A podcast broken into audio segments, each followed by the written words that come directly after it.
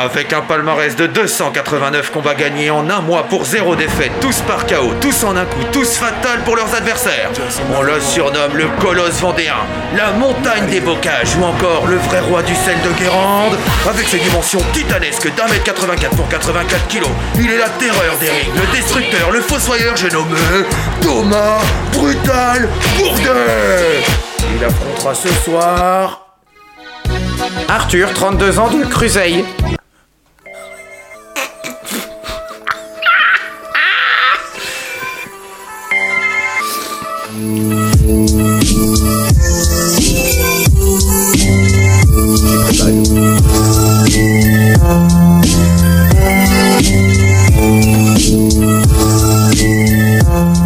Bonjour et bienvenue pour ce chapitre 47 d'Incredibilis. Bonjour Arthur. Bonjour Thomas. Ça va? J'ai adoré ton intro. Bien. préparé. J'ai pas d'amour propre, hein, je l'ai trouvé super bien. Ah, c'était préparé. Ah, ça veut dire C'est- vraiment très authentique. C'était très très. euh, non, non, c'était chouette intro. Donc on part pour un vrai combat ce soir.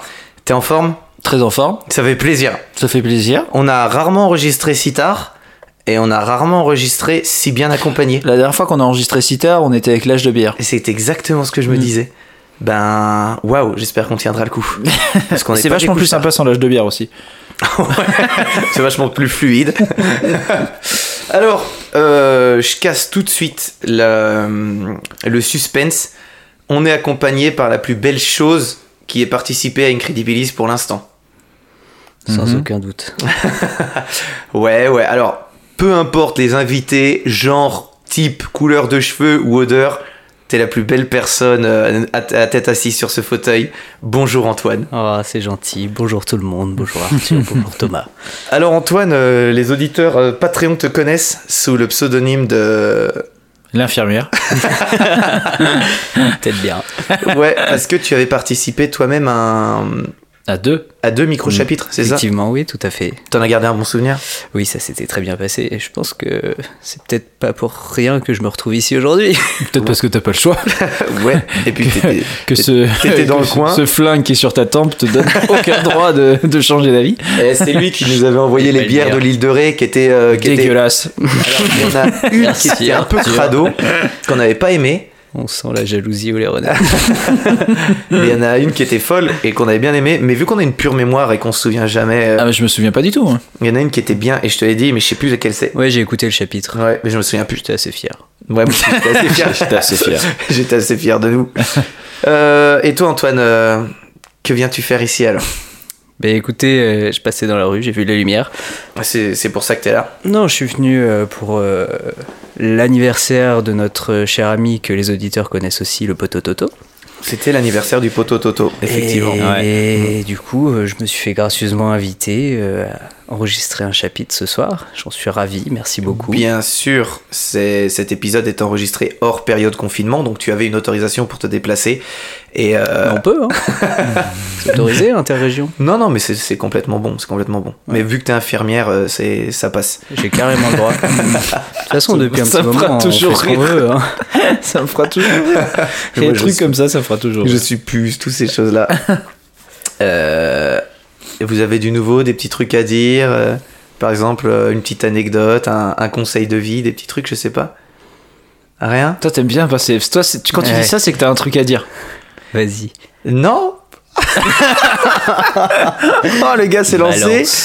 Non, mais. C'est toi le plus inspiré pour ce genre de conseils métaphysiques, euh, métaphoriques. avoir des, des petites réflexions, des petites choses. Tu, tu m'as fait même exactement le même coup la dernière fois, mais t'avais plein de trucs à dire. Et là, t'as rien. En fait, tu Si, reposes si, si, la même non, mais question. là, là, je peux avoir, euh, je peux avoir des, des petites pensées que j'ai eues dernièrement. Euh, Voilà. la chasse, par exemple. je me disais, je me disais, les chasseurs, quand même, ça serait pas mieux s'ils faisaient juste des photos? Ça serait pas exactement la même chose que, en fait, je pensais à ça l'autre jour en, en me promenant, et il y avait toute une troupe de chasseurs euh, assez, euh, assez sympathiques, euh, fort bruyants et, et, et mal polis. Et non, non, mais et je me disais putain, c'est con. Les mecs, en fait, ils si, si leur but c'est de se promener dans la nature et, et de voir des animaux, pourquoi pas juste faire de la photo? Parce qu'on est dans une période où on se renseigne un peu sur les photos, l'astrophoto avec euh, les, les télescopes euh, du, du- des cadeaux que le poteau Toto et, et Victor ont eu. Donc euh, des beaux cadeaux. Hein. Et ben on se disait, putain, euh, ça serait pas con ce- si les chasseurs faisaient juste des photos au lieu de tirer les animaux, ils seraient peut-être beaucoup plus heureux. Donc après il y a l'argument, ouais, mais on les mange et tout. Ouais, voilà, c'était ma petite réflexion du jour. Mhm. On y Pas très original comme réflexion, mais enfin. euh, Bah ouais, vous pouvez participer à ce débat ou à un autre débat. Mais euh, c'était un petit truc que j'avais en tête. Alors, on peut passer sur un sujet un peu plus terre à terre et un peu plus universel. Bonjour à tous nos nouveaux patrons. Non, mais, Oh là, ça- là, on a fait une rasière. Ça je sais pas ce qui s'est passé. Bah, Il y a en eu fait, un code promo ou en fait euh, j'ai enfilé un string et je suis Oh. parti dans un centre commercial, distribuer des tickets. Et voilà, pour incrédibiliser. hein. ça n'aurait jamais marché si t'avais fait ça. Impossible. Pourtant, J'en ai vu des photos. marché. Non, Ah non, impossible que ça marche un truc pareil. Et pourtant, là, on, là pas t'étais pour au les poste personnes. Et j'aurais dû payer une caution pour te laisser sortir. Bah, t'as vu que tous les nouveaux patrons sont des hommes de 50, de 50 ans et plus. hein. Beaucoup de Québécois. Parce que j'étais au Québec quand j'ai fait ça. Ah, c'est ça. Et voilà. Ah oui, c'est vachement. Ah oui, j'ai eu le droit de voyager aussi. hein. J'ai Ah dit ouais, que je bah non, connaissais ouais. l'infirmière. Je connais une infirmière et un médecin. Mm. Ok. on a plein de trucs ce soir. Euh, oui. Alors déjà, on va fêter un truc, parce que cet épisode sort le 19 mai, et le 19 mai, c'est La réouverture des terrasses. exactement. Ah. Réouverture des terrasses, réouverture des cinémas. Ah, des cinémas, merci. Donc, Cinéma, très bien. Cher Très bien. Jean, si vous nous écoutez et que vous n'êtes pas en terrasse ou que vous n'êtes pas au cinéma, faites une coupure et allez au cinéma. Mais ça fait tellement longtemps qu'on n'a pas été au cinéma. Oh oui. Moi, j'en peux plus. hein. La, la tonne de films qui vont sortir, qui Oh vont être oui. géniaux. Oh. Bah, toi, tu me disais que t'étais très. euh, le dîner de 3, tous les Christian m'attendais à Cra- une- Clavier. euh, Christian Cravier. Cravier, les Gérard Bugnot. Ah oui. Ah non, ça va être dingue et ça va être trop bien. Ça fait tellement longtemps. Mais moi, je me sentais sur une pente descendante en ce moment. hein. Je me sentais malheureux, je me sentais pas bien. Je pense que c'est un, un excès de manque de cinéma. Ouais. J'ai parlé à mon médecin, il m'a dit c'est sûrement ça. Donc là, ça va partir sur tous les films possibles. Tous les réalisateurs, c'est quoi le film que vous voulez voir là? Euh, Camelot. Ouais. Eh juillet. Ah bah oui, Camelot Camelot. juillet, Kaamelott, Fast and ouais. Furious 9. Fast and. Furious 9. Top. Gun 2. Top Ah, Gun Top 2, Gun 2, yes. c'est Pour vrai. les scènes, ouais. Qui ont été réalisées Le par, film avec euh, Ryan Reynolds lui-même. euh, où il joue un. Ah, bah, bien un sûr. vidéo. Il joue un PNJ Ouais. à la GTA. Une sorte de GTA-like en Comment film. ça s'appelle Le qui euh, Non, non, non, non, non, non. avec Non. la tête de lapin ou euh, tête de. Ouais, je sais plus, un film Ah là à la GTA euh, où il joue un PNJ, ça a l'air cool. Ça va être trop cool. Ça- on va vraiment s'amuser. On va Voilà. vraiment passer une chouette période. Et, euh, et Antoine, bah, on, on te souhaite aussi peut-être la bienvenue dans la région parce que c'est fort possible que toi aussi tu t'installes à nos côtés. C'est peut-être pour tout bientôt, oui, ça y est. Bon, alors si vous êtes un. Persuadé que ça intéresse tous nos auditeurs, ça. Bah ouais, parce que justement, j'allais en venir sur un petit il message fait, il personnel. fait un placement de produit. si vous êtes un recruteur et que vous Hmm. travaillez dans le monde infirmier, En, On- en Suisse en Suisse de préférence ou en France, ou en France. Mais en nous avons quelqu'un à vous proposer. Il est adorable. Adorable. Donc voilà. Merci d'avoir passé le mot. Bah, c'est- qu'effectivement, je cherche C'est un job. On- si on peut se faire de la pub, hein, ça sert à ça. Tu sais, avec Eh Arthur, une fois, on avait fait de la pub pour euh, avoir un vélo, un vélo de descente. Aucune réponse. on n'a jamais eu de réponse. Génial. Je sais pas, jamais eu de réponse. Mais bon, euh, peut-être les, jeux, les auditeurs vont se dire ah tiens, tiens, si, moi je peux leur proposer des trucs. euh, parce que nous, on est, à- on est, euh, on est un peu des rats. hein. Si on peut gratter des, des petits cadeaux, des trucs comme ça, on fait. hein. Ah ouais, hein. Est-ce que ce serait pas l'heure de boire des trucs? Ah, Allez. Alors, ce jingle. C'est parti. Alors, alors. On boit quoi, patron? Alors, on boit quoi? Euh, Un peu particulier l'arrivage ce soir. On n'aura pas tous la même boisson. Déjà, on a bu du thé patché. Alors, je vais vous expliquer ce que c'est le thé patché. C'est fabuleux. T'as vu, on a, on a reçu plein de messages de personnes qui, qui voulaient savoir comment faire. YouTube. YouTube et Internet. C'est de là que Thomas simple. a pris sa recette. Tout J'ai pas simplement. inventé, faites-le.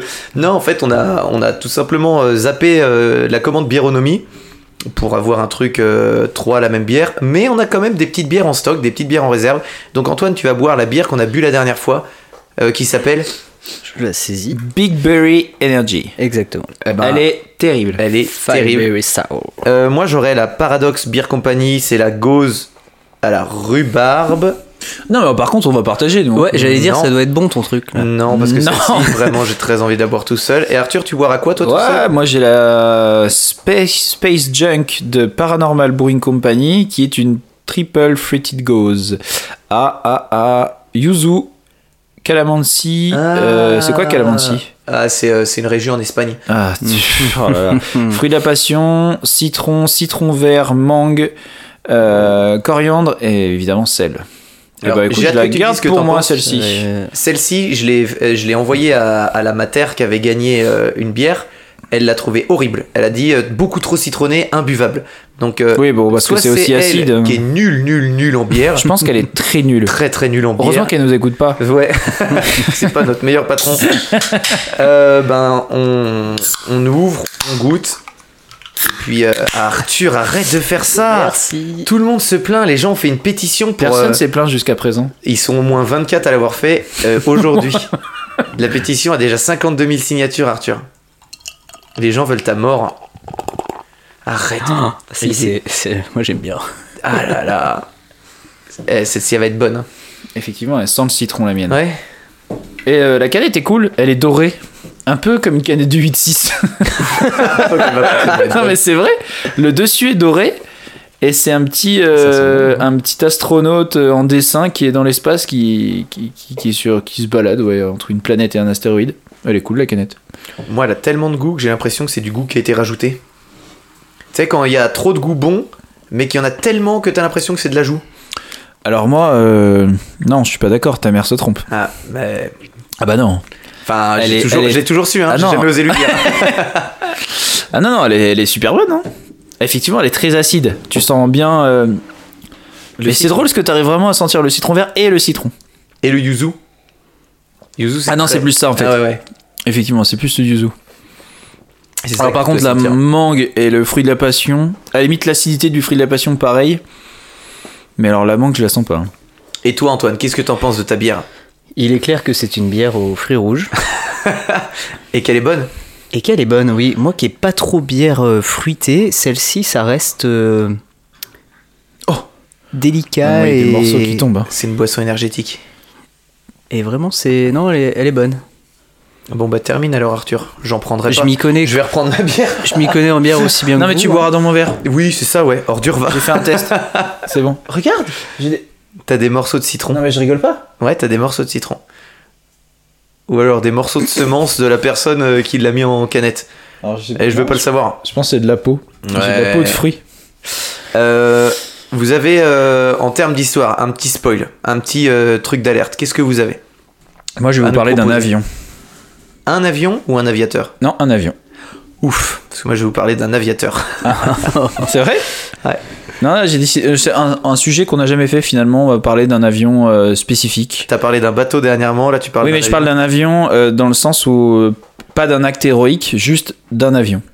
La vie est pas passionnante de cet avion, mais non, non, c'est- pas très passionnant comme ça. mais, euh, mais non, non, non. J'espère que ça va vous plaire. Et toi Antoine? Euh, bah, J'ai préparé juste un petit dossier très succinct sur euh, des petites anecdotes euh, tirées de l'histoire de la parfait. Faut médecine. dire que t'as été averti il y a même pas 24 heures que. Donc Voilà. euh, merci d'avoir Il répondu à l'appel. hein. C'est bien d'avoir des potes fiables. Ouais, mais voilà. J'essaye de faire ma place dans ce monde. Moi, j'ai décidé de vous parler d'un truc un peu particulier. Je lance la musique et je vous explique après.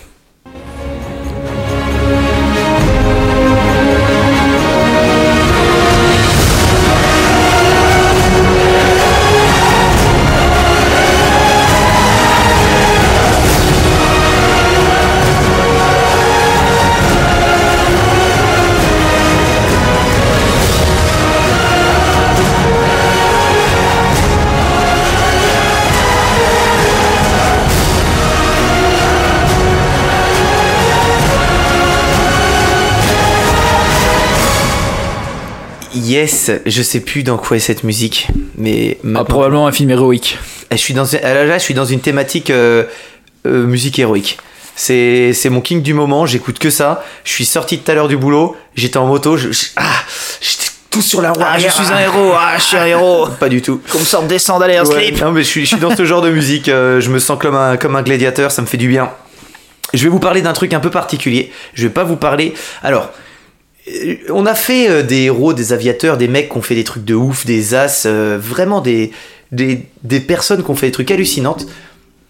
Et des trucs hallucinants. Ah ouais, mon cerveau s'est éteint et je suis Ouais. hyper fatigué. J'ai Bah, faut dire là. euh, on enregistre, il est quoi 2h30. 2h30 deux du heures et matin. demie. Et je vais, je vais pas tenir. Mm.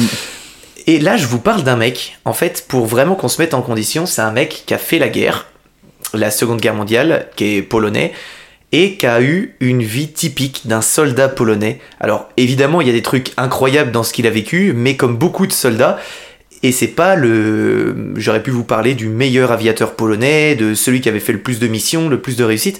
Lui, pas du tout. C'est pas le meilleur. Il a fait des trucs bien, mais on va se rendre compte que même un soldat plutôt classique dans la norme a quand même vécu des trucs sacrément balèzes. Donc, on se met en condition, on se prépare, on arrête de penser à la bière, tout ce que... Hop, c'est la guerre, on est en 1940. Il y a 145 pilotes de chasse polonais qui vont participer à la bataille d'Angleterre au sein de la Royal Air Force britannique. Donc déjà, on se dit, Royal Air Force britannique, des soldats polonais, ok, ils sont bien mélangés. Ça, c'est quelque chose dont on avait déjà parlé dans une histoire. Euh, je reviendrai un petit peu dessus, vous allez voir. Eux, ils vont jouer un rôle décisif dans les premiers grands conflits aériens de la Seconde Guerre mondiale. Alors l'histoire est belle parce qu'on connaît le passé de la Pologne. hein. Si vous connaissez un tout petit peu l'histoire de la Pologne, vous savez que l'Allemagne nazie a pas été hyper tendre avec et c'est un peu l'heure de la revanche pour eux. Alors, au Cap Gris, de l'autre côté de la Manche, hein, dans un Pas-de-Calais occupé, il y a le Reichsmaréchal Hermann Göring, grand nom du nazisme, qui est le commandant de la Luftwaffe, et il assiste tout fier, en fin d'après-midi, ce jour-là, au départ d'une immense flotte. Faut se dire que c'est une attaque à la une attaque aérienne à la Star Wars. T'as tous les vaisseaux qui partent en même temps, donc t'as 300 bombardiers. Les bombardiers, c'est monstrueux. Hein. T'as 700 chasseurs et ces 1000 avions partent en même temps en direction de l'Angleterre. Donc faut vraiment s'imaginer un nuage de monstres mécaniques qui viennent pour, euh, pour déchirer l'Angleterre. Leur mission est hyper simple. Aller bombarder la capitale britannique, Londres. Alors c'est le début du Blitz, c'est la, nouvelle phase dramatique de la bataille d'Angleterre, et c'est le plus grand affrontement aérien de l'histoire. Alors oui, on en avait déjà parlé, mais un récap n'est jamais trop. Alors les combats aériens, c'est une période où ils se sont intensifiés, hein, c'est pendant l'été, et début septembre, la Royal Air Force galère un peu, parce qu'elle est affaiblie par tous ces raids allemands. Les Allemands ont une stratégie, c'est partir du Nord-Pas-de-Calais, venir pilonner les bases et s'enfuir. Sauf que les, Anglais ont pas toujours le temps de réagir et les bases elles se détruisent plus vite qu'elles sont reconstruites, donc c'est un peu chiant pour les Anglais. Euh, les, Anglais commencent vraiment à être, crevés et pour renforcer les, les effectifs, euh, remplacer les pilotes tués, blessés ou tout bonnement épuisés, hein, l'aviation britannique commence à former dès juillet cette année-là des centaines d'aviateurs étrangers. Ils vont faire euh, une ouverture pôle emploi, on prend tout ce qui bouge, tout ce qui sait piloter et on, on va les former un peu plus. Donc, euh, il va y avoir une énorme quantité de ces pilotes qui sont issus des pays euh, désormais occupés par les nazis, dont la Pologne, qui ont un peu la rage contre les nazis. Donc, il y a des hommes déterminés à poursuivre la lutte aux côtés de l'Angleterre, hein, parmi lesquels des Français, des Belges, des Tchécoslovaques et les Polonais dont on va parler, qui est le plus gros groupe de pilotes qui va arriver en Angleterre. Alors on est le samedi 7 décembre 1940. Les aviateurs polonais sont envoyés en première ligne sur le front aérien pour tenter de repousser l'armada volante allemande qui s'approche dangereusement de Londres. Donc là, sur la première partie de mon histoire, je vais pas mal m'inspirer du livre euh, de Jan Zumbacke, qui est euh, le héros de cette histoire. Donc je vais pas mal le citer parce que vous allez voir qu'il dit des trucs intéressants. Donc il dit, il faisait très chaud, le ciel était immaculé. Depuis 40 minutes, j'étais en stand-by et je cuisais littéralement dans mon cockpit. La, sueur- la sueur coulait le long de mon échine. Euh, il a 25 ans à cet âge-là. Lui, c'est un. Ouais, je l'ai mal dit. il a 25 ans à cet âge-là, du coup. Et, et on peut se dire, c'est assez jeune pour vivre tout ce qu'il va vivre. Euh, à 25 ans, euh, j'étais pas aussi solide. Donc lui, il est aux commandes d'un Hawker Hurricane et il appartient au 303e Squadron. C'est l'une des escadrilles de chasse polonaises nouvellement créée par la RAF. Alors, je vous fais après, je vais vous faire un gros gros flashback, mais là, je vous dis euh, ce qui se passe pendant l'action. Tout à coup, la, la radio hurla dans mes oreilles. 303 Scramble, 303 Scramble Ils l'ont sûrement pas dit en français, mais je vais pas le dire en polonais et en anglais. C'est le signal que j'avais déjà entendu tant de fois. Au même moment, des fusées rouges montèrent dans le ciel. 30 secondes plus tard, j'étais en l'air. Pour Zumbak, c'est presque un baptême du feu, puisqu'après, euh, jusqu'à présent, et contrairement à pas mal de ses coéquipiers, il n'a pas encore combattu sur le ciel anglais. Il est juste venu, il a fait une formation un peu poussée, mais là c'est sa première bataille en Angleterre. Je continue à le citer. Altitude 25 000 pieds, ce qui correspond à 8000 mètres, c'est très haut. Bientôt, j'aperçus les flocons des explosions des obus de la DCA britannique au-dessus du port de Londres et surtout, un peu à droite, plus bas que nous, une formation de bombardiers allemands escortés par un nombre surprenant de Messerschmitt 109.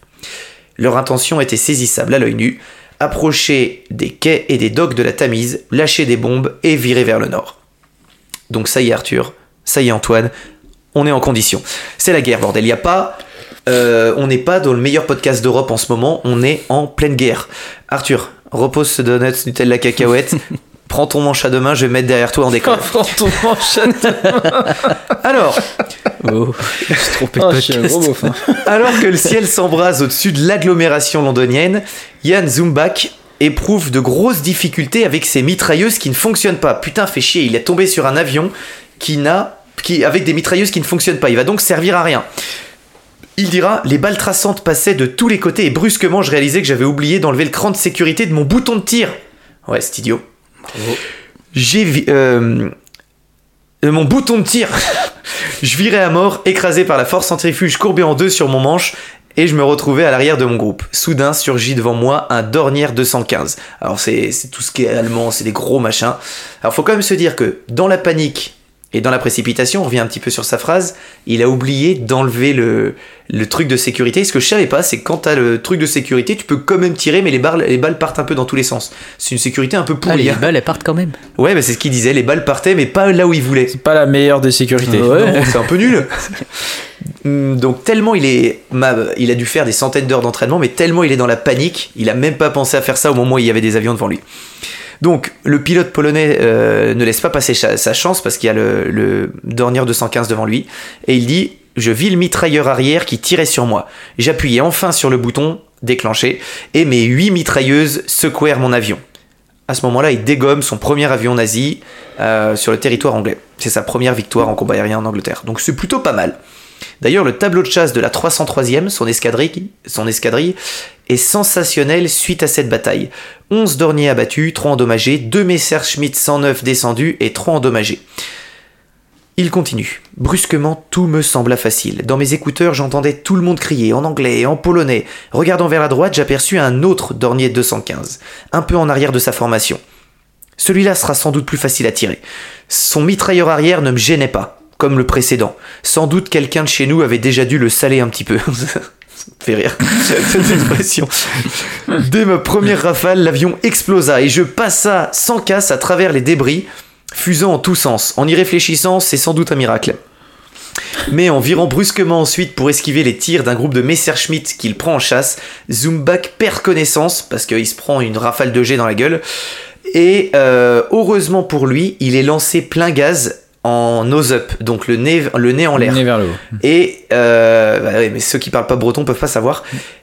Il va quand même perdre 12 000 pieds avec son malaise, donc ça fait Mais 3600 il fait un mètres. malaise pourquoi? Parce que là, il a pris une rafale de balles. Non, il- pour éviter la rafale, il va faire une, euh, une Ah, c'est des euh, jets, ouais. Ah, mais oui, des jets, je suis con. monte Et, euh, jets, tu l'as dit en plus. euh. C'est pas grave, c'est pas grave, on est tous fatigués, Ouais. Arthur. non, mais en fait, quand t'as dit ça, je pense que c'était une expression pour dire une rafale de. Parce que t'as dit une rafale de jet, non? Hmm, Ouais, c'est pour ça que j'ai pas compris. tout était mal employé de ma part. Oui, non, mais tout est de ta faute. Donc, il va quand même faire une chute de 3600 mètres avant de reprendre ses esprits. Une chute libre, t'as un avion qui dégringole. Mm. Sauf qu'il est seul au moment où il reprend ses esprits. Il arrive à rétablir un peu l'appareil. Il regarde son aile gauche. Et là, euh, bah, il y a des trous. Donc tu te dis, bah, il va paniquer? Non, ça va, lui, il panique pas trop. Et il va tellement pas paniquer qu'il va prendre le temps de tout vérifier dans le cockpit parce qu'il se dit, c'est pas normal que j'ai fait un malaise comme ça. Et il va se rendre compte, effectivement, sous la panique, quand il a décollé, il a oublié de brancher son oxygène. Beaucoup d'erreurs, mais il s'en sort. Mais à ce moment-là, heureusement pour lui, les nazis ont pris la fuite. À son retour sur la base de Northolt, c'est l'euphorie. Tout le monde euh, rentre en vie pour les Polonais, et tout le monde est hyper content. Les avions sont très légèrement euh, endommagés. Le tepache est au frigo, donc il n'y a aucune mauvaise nouvelle. D'autres en revanche ont du mal à se réjouir parce que malgré la bravoure du 303e escadron, le- je répète c'est celui qui est entièrement constitué de Polonais, ben, les bases britanniques, qui s'attendaient pourtant à une attaque, ont été complètement débordées. Les bombardements ont tué 403 euh, personnes et fait plus de 1000 blessés. Donc Stéphane Wojtowicz, c'est du polonais, hein, je fais pas d'effort. Un autre pilote du 303e dira à son tour euh, Je ne suis pas rentré satisfait de ce combat. Même si j'avais abattu deux avions, toute la banlieue est de Londres brûlait. C'était une vision vraiment bouleversante. Ça m'a rappelé Lublin un an plus tôt en Pologne. Je dis Lublin, c'est peut-être Lublin. Et ouais, parce que c'est là maintenant où je vais, revenir un peu en arrière. Là, j'ai parlé d'une bataille. Avant de rejoindre l'Angleterre, les pilotes polonais ont déjà vécu pas mal de boucheries, mais vraiment des trucs qui marquent. Et notre gars qui a 25 ans, il a vu des trucs vraiment balèzes. Comme par exemple le moment où les Reich hitlériens sont arrivés avec leurs chars sur la Pologne et ont, ont détruit toute résistance en une journée. Puis plus tard, il y a eu les Russes qui ont fait exactement pareil. Euh, ils sont arrivés en France, pareil, les Allemands sont arrivés en France, ils ont vu aussi des boucheries. Donc, malgré leur âge, les mecs ont vu des trucs. Quand les chars allemands sont entrés en Pologne quelques mois plus tôt, Jan Zumbach euh, était en convalescence dans une petite ville, une station thermale en fait, parce que à l'époque il était lieutenant dans la 111e escadrille euh, de chasse polonaise et il venait de se fracturer la jambe lors d'un atterrissage, donc près de la capitale de Varsovie, euh, après un vol d'entraînement. Donc il se pète la jambe. Il part euh, en- dans un, truc de réhabilitation, il est alité, on s'occupe de lui. Sauf que, ben, il y a un problème, il y a l'offensive allemande qui arrive au même moment. Zumbach, il décide immédiatement de regagner Varsovie, même s'il a une jambe pétée. Euh, donc il y va en béquille, hein, euh, il doit trouver un taxi. Et malgré sa blessure, il se dit, ben moi je veux rejoindre mes partenaires, je veux rejoindre mes potes, et je vais combattre pour les aider. La jambe pétée, c'est pas très grave pour lui. Euh, c'est pas une raison pour se la couler douce. Mais quand il arrive à Varsovie, c'est la, la confusion et la destruction qui l'attendent. Il, il est parti en ayant vu la capitale dans ses souvenirs, il revient et la capitale est complètement détruite. Donc il faut se dire que c'est des visions qui doivent être. Aujourd'hui, on le raconte, mais on se rend pas bien compte de ce que tu dois ressentir. Imagine, tu reviens chez toi, dans la ville de ton enfance, et tout est détruit par les bombes. Et il y a des cadavres partout. Tu dois ressentir des trucs horribles. Euh, il dira Quand j'arrivais à Varsovie, ce fut pour apprendre que toute mon escadrille était partie au combat. Mais où? Je ne savais pas. Par-dessus le marché, l'officier qui m'a reçu au commandement de la place militaire de Varsovie, voyant mes béquilles, exigea d'abord de moi un certificat médical de validité, ce qui peut paraître normal. Donc grosse frustration pour le jeune homme. Heureusement pour lui, il a euh, des amis et des connaissances, et grâce à un médecin conciliant et un peu aveugle, je pense, il est reconnu apte à piloter. Le médecin lui dit non, mais c'est bon, tu peux, tu peux y aller. Alors que le gars a clairement la jambe pétée et pas du tout réparée. Alors, vu qu'on sait qu'il est un peu abîmé, on lui confie des missions de reconnaissance et de liaison à bord d'un petit avion de tourisme. Faut se dire que c'est vraiment un tout petit avion, pas de mitrailleuse, pas de mitrailleuse, y a rien. hein. Et lui, il va voler, il va faire des missions de reconnaissance, mais le problème c'est qu'il n'a aucune radio militaire. Donc il voit toujours les avions polonais euh, battre en retraite, revenir, s'enfuir, et il comprend pas ce qui se passe. Il est hyper frustré, il a aucune info. Suite à ça, il va recevoir euh, l'ordre de se rendre dans une base vers l'est de la Pologne. Alors la ville s'appelle Brest-sur-le-Bourg. C'est bizarre pour une ville drôle. polonaise, mais ok. Et en arrivant là-bas, le pilote ne voit qu'une vingtaine d'avions de tourisme et de liaison comme le sien. C'est tout ce qui reste d'une entière phalange de combat. En fait, tous leurs avions ont été détruits et ils ont dû aller réquisitionner des avions un peu partout pour continuer à faire genre on a des avions, mais c'est des avions qui servent plus à rien. Sauf que le timing est hallucinant parce que lui, il arrive, comme je vous l'ai dit, vers l'aérodrome pour se poser. C'est vraiment un timing de film. Et alors qu'il s'apprête à atterrir, il y a un chasseur bombardier allemand qui passe juste au-dessus de lui, qui le dépasse et qui lâche juste devant de lui une, euh, une nuée de bombes qui vont exploser toutes les personnes qui l'attendaient et toute la base militaire là où il devait atterrir. Sauf que lui, il peut rien faire parce qu'il a aucune mitrailleuse et il va simplement voir ce bombardier s'enfuir après avoir fait ça. Donc euh, c'est un triste spectacle pour lui. Il faut imaginer que ben, là tu vois tes potes mourir, toute la base détruite et tu peux rien faire avec ton petit avion euh, trop nul. Donc euh, ouais, c'est c'est assez triste, mais pas le temps de niaiser parce que le 17 septembre, les soviétiques attaquent à leur tour la Pologne à l'est. Donc la Pologne n'est pas dans une période joyeuse, joyeuse. hein. Euh, on ordonne alors à Zumbak de se replier vers la Roumanie. La zone est trop dangereuse pour les soldats et on se dit bah, les soldats sont trop précieux pour qu'on les envoie euh, se faire tuer.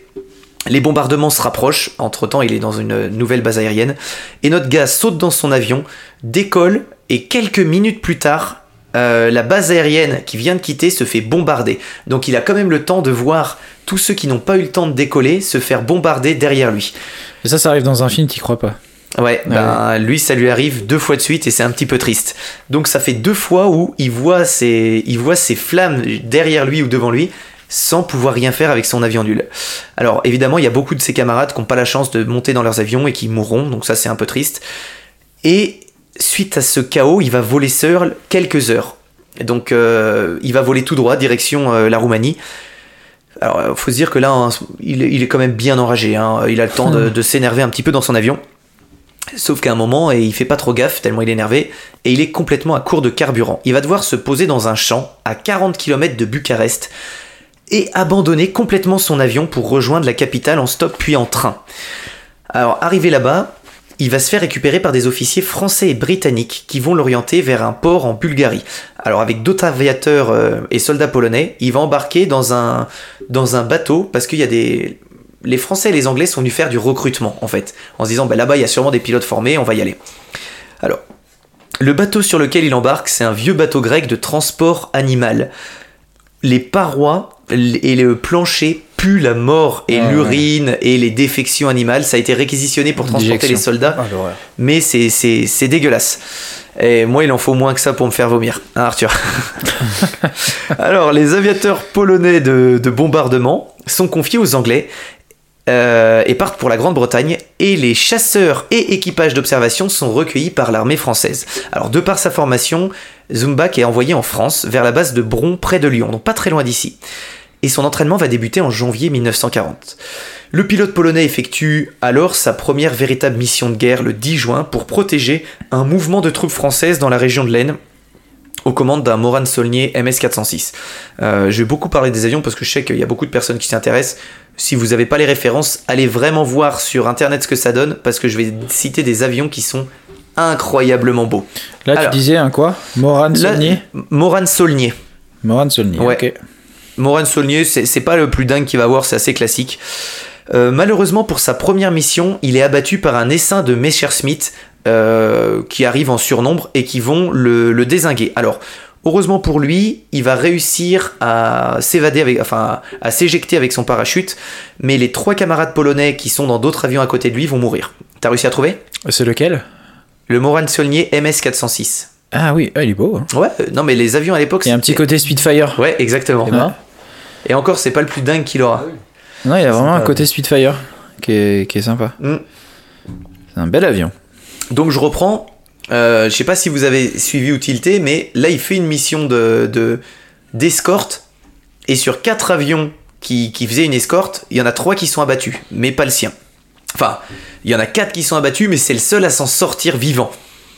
Euh, il, va, réussir une fois au sol à ratterrir en parachute, à se cacher parce qu'il est dans une zone, euh, une zone ennemie.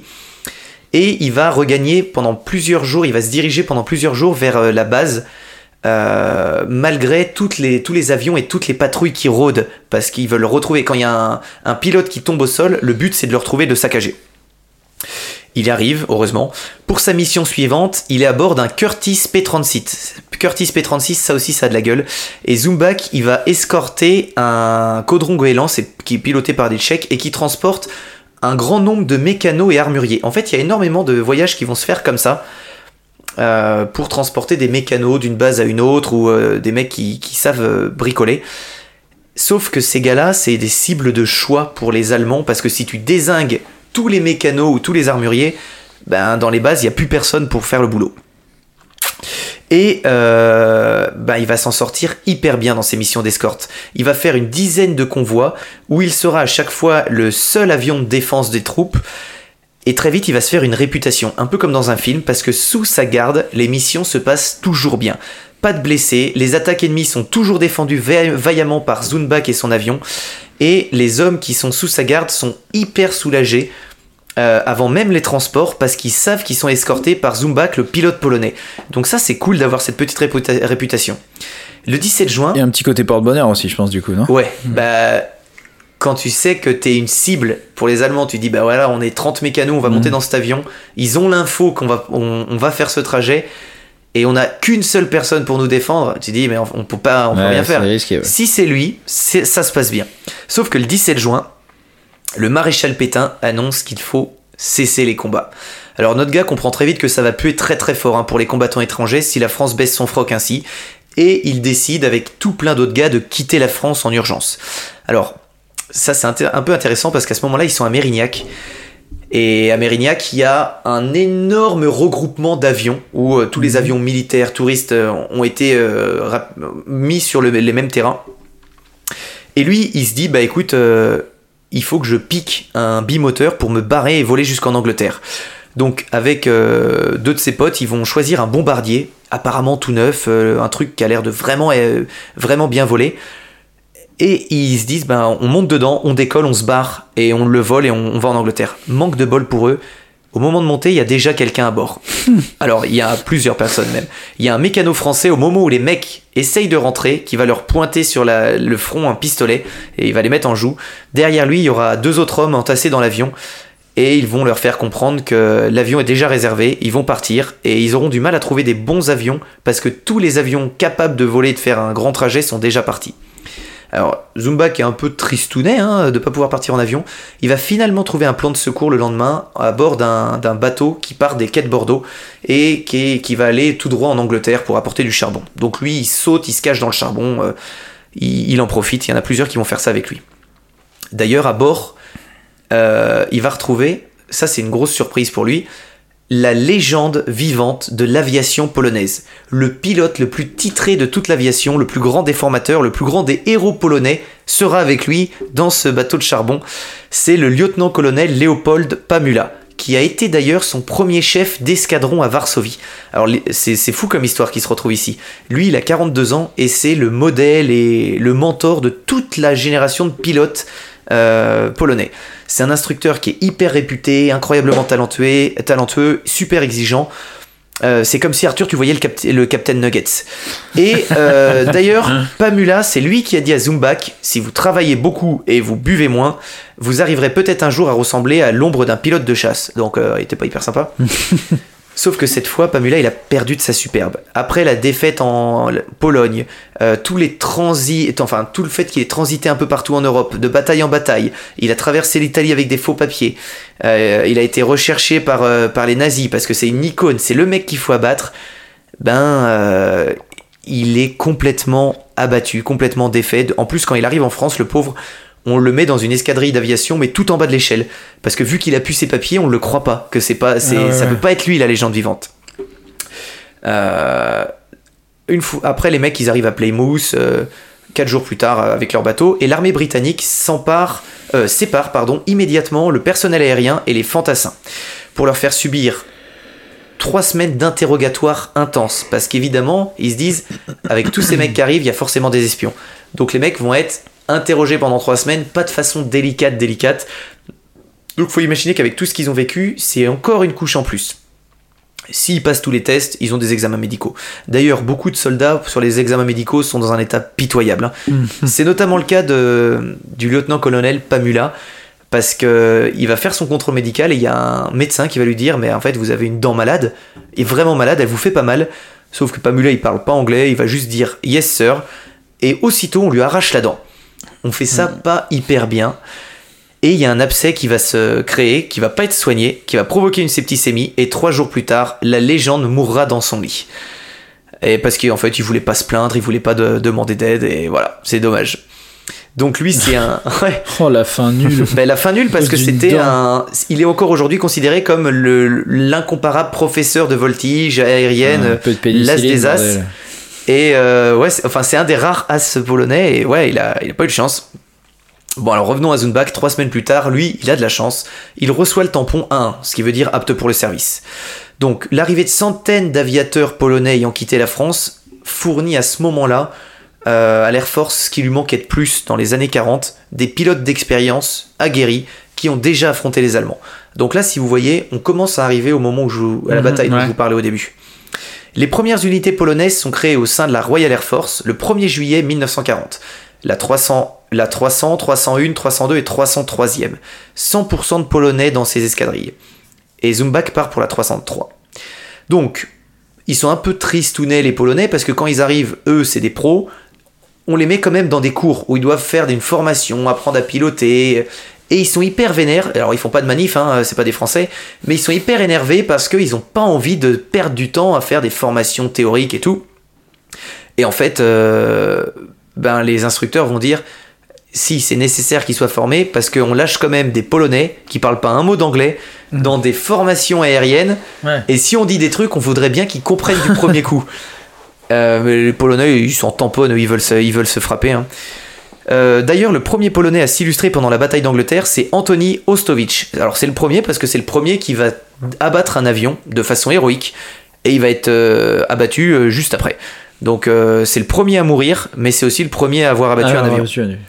Euh, alors après, il y aura plein d'autres compatriotes qui vont s'illustrer, hein, je vous en parle un petit peu. Il y a Anthony Glovaczki, 30 ans, pilote du 303 euh, 301e squadron, qui va accomplir la prouesse d'abattre 5 appareils allemands dans la même journée le 24 août. Pendant la bataille d'Angleterre, il va y avoir énormément de victoires faites par ces aviateurs polonais qui sont beaucoup plus expérimentés que les autres, parce qu'ils sont là depuis plus longtemps. Et euh, grâce à eux et grâce à tous les autres, la Royal Air Force va remporter 240 victoires aériennes homologuées, dont 126 pour seulement le 303e squadron. Donc c'est énorme pour toutes Ah les ouais. batailles aériennes. C'est un bilan impressionnant qui est obtenu en seulement 6 semaines hein, d'activité pour le 303e squadron, celle de notre beau gosse. Euh, et ça fait d'elle, de cette escadrille, l'escadrille de chasse la plus prolifique de toute la Seconde Guerre mondiale. Euh, sur un si court laps de temps. Alors pour la suite, euh, on arrive le 15 septembre 1940. C'est resté dans les mémoires britanniques comme le Battle of Britain Day. On, en avait fait une histoire dessus. C'est un combat décisif et titanesque qui se passe dans les airs. Et bah, l'issue à elle seule va sceller la suite des affrontements. Donc, j'en reparle un petit peu. Ça se passe, euh, tout commence dans les aéroports du Nord, du Pas-de-Calais de Belgique. L'Allemagne nazie va lancer son énorme raid dont je vous ai parlé. euh, et face aux centaines de bombardiers et chasseurs allemands qui, qui franchissent la Manche, il y aura 22 escadrilles de Spitfire et Hurricane qui sont mobilisées. Et pour la première fois de sa vie, je- euh, Jan Zundbach dira J'ai eu vraiment peur. Parce que c'est le moment où il voit arriver une Un raz-de-marée d'avions. Et les bombardiers, c'est faut se dire que vu comme ils sont équipés, une bombe fait sauter une ville quoi. C'est vraiment des engins de guerre.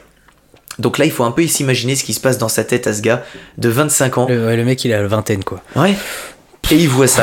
Il décolle en se disant Je suis peut-être le dernier rempart pour, euh, pour faire ça. Et encore, je vous raconte son histoire à lui. Ça n'a pas été un, un immense héros, mais il a vécu des trucs. Et c'est un peu bizarre de dire euh, ça. Il a pas fait des trucs de dingue alors avec tout ce qu'il a vécu. Mais pourtant, ouais, il a vécu pas mal de choses. Donc, euh, pas trop le temps de se préparer. Il voit la grosse offensive arriver. Et euh, ben, à peine décollé que Zunbach et son escadrille sont pris d'assaut, comme la section. Vous avez la ref Ils sont obligés de s'éparpiller pour rompre la formation. C'est le pire truc pour, des, pour une escadrille qui sont habitués à voler en l'air, en formation, à faire les manœuvres ensemble. À peine décollés, ils sont divisés parce que les Messerschmitt leur fondent dessus et font la stratégie de on divise et on vous saccage un par un. Alors, notre homme, malgré la panique, parvient à, déf- à- à défoncer un dornier, mais il est ensuite pris en chasse par tout un essaim de Messerschmitt qu'il ne parvient pas à semer. Alors, il a, une, il a une petite idée. Pour réussir à les semer, il va monter très très haut dans les nuages en se disant, bah, dans les nuages, au moins je perdre. serai tranquille. Donc, il, fuit complètement le combat, mais c'est pour rester en vie, et il va se planquer là-dedans. Alors, curieusement, il aurait pu y rester un petit moment, mais il se dit qu'en fait, euh, ben, l'heure, euh, elle n'est pas, elle est pas à se cacher. Il va se dire, ben, peut-être que moi je peux faire la différence sur un seul combat. Donc il va partir seul en direction de la France pour recueillir les avions allemands arrivant sur l'Angleterre ou ceux repartant. En se disant, ben voilà, hein, si je peux en abattre un ou deux avant qu'ils lâchent leurs bombes, j'aurais fait ma mission. C'est pas, il est pas censé faire ça. C'est quand même rompre ouais. une formation. Ouais. C'est pas Ouais. bien, mais c'est louable, on va dire. Et il se trouve, euh, il va en trouver quelques-uns hein, euh, des avions. D'abord des avions qui vont quitter euh, l'Angleterre et qui vont revenir vers la France, soit parce qu'ils n'ont plus de munitions, soit parce qu'ils sont à court d'essence et qui veulent simplement rentrer à la base. Et lui, tranquillement, il va descendre du ciel et les dégommer un par un. Trop facile. Mais Zumbach, selon ses propres dires dans son livre, dira N'étant pas un excellent pilote, je me suis fait abattre facilement par un appareil allemand qui a fondu derrière moi. Donc au moins il est honnête. Il est alors éjecté par l'explosion, mais parvient quand même à, à s'éjecter avec son parachute pour atterrir sur une plage anglaise. Et là, scénario de film. Il atterrit sur la plage anglaise, mais il ne sait pas que cette plage a été minée pour l'arrivée des Allemands. Les soldats anglais sur place ont tout vu et lui hurlent de ne pas bouger.